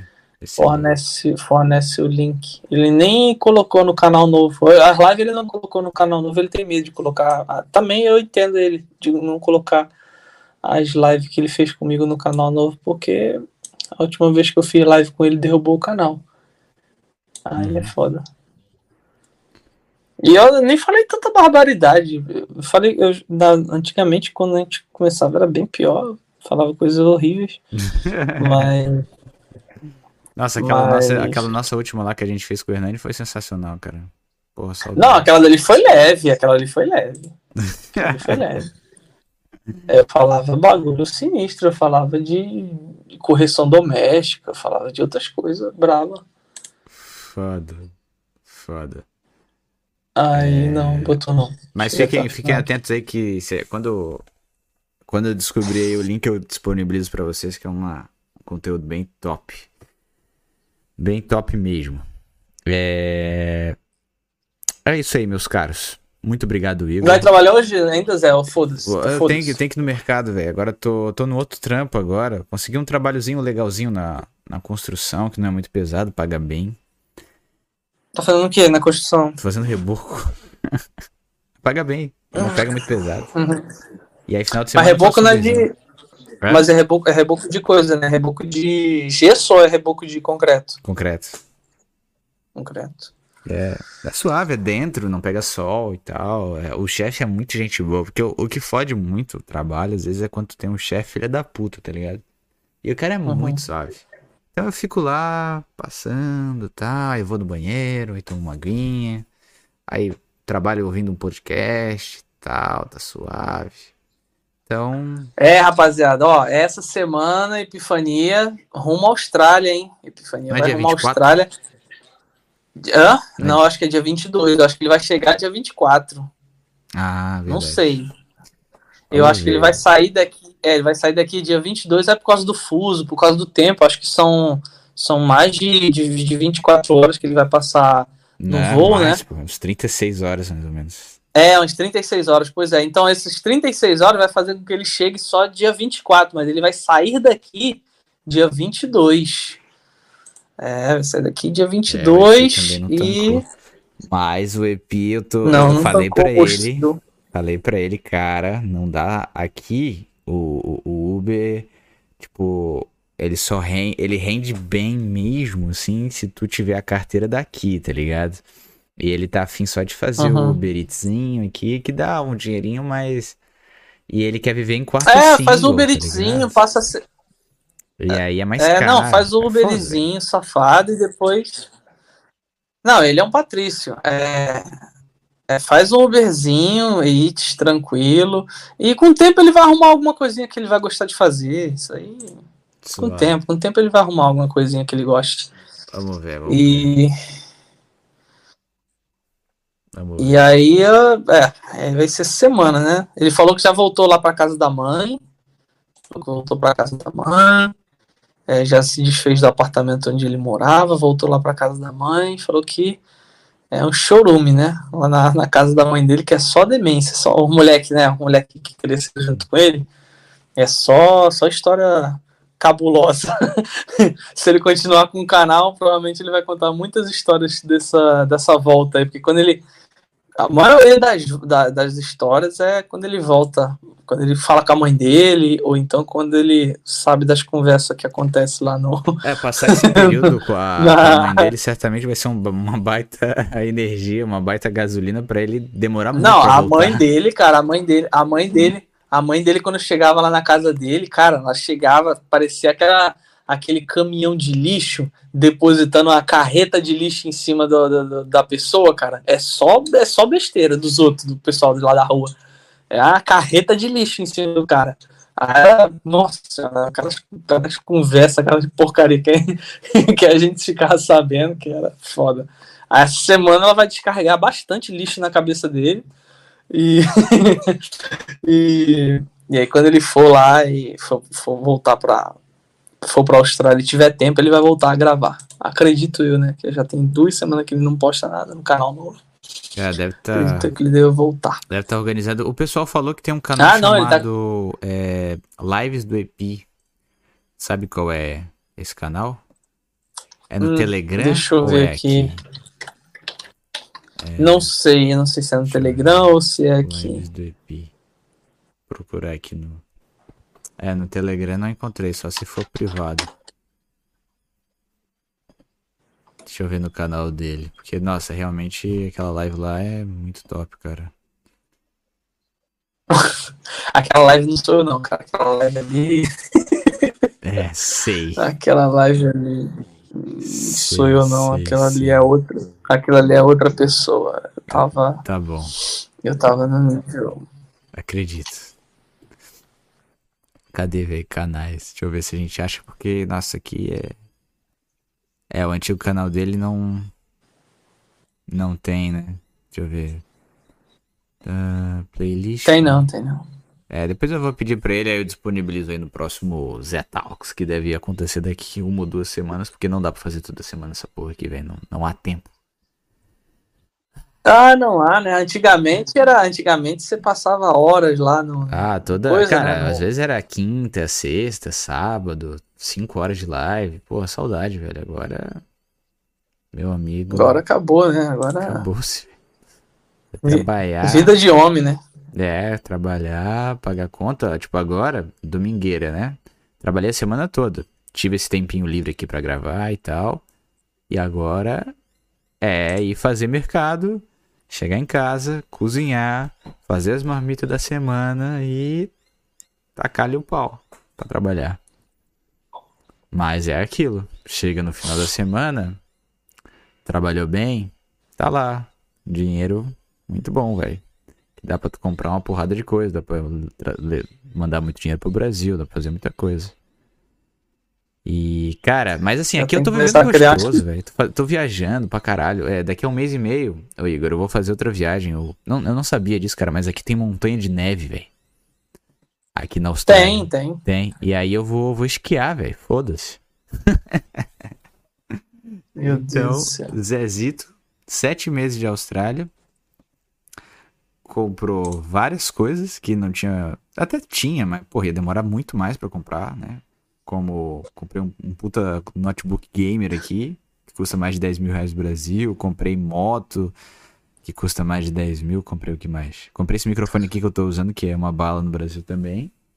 É, Viajei de avião aqui, fui lá pra Gold E agora começar a juntar. E agora, e agora, o que que tu- e agora o que tu pretende fazer? Tu pretende investir no Brasil, tipo assim, ter uma. Começar a comprar terreno, começar a pegar umas casas pra alugar, sei lá. Tô pensando, tô assim? pensando, tô pensando. É que agora, é, é, como eu tive uma vantagem de pegar um visto bom aqui, eu vou. Eu, eu tirei esse, esse período aí, tipo, pra fazer algumas coisas que eu queria fazer aqui, né? Como, por exemplo, fazer esse rolê. Eu fui lá em Gold Coast, né? Com a cidade paradisíaca, que aqui tem até etapa de, do Mundial de Surf lá e tal, bem bonito. Aí vai ter esse rolê da neve, e aí depois é, é foco realmente aí trabalhar. Trabalhar, trabalhar, trabalhar, trabalhar, juntar dinheiro. E aí, durante esse período, eu vou, vou pensar, de repente, né? Vamos ver, vamos ver. É isso aí, Igão.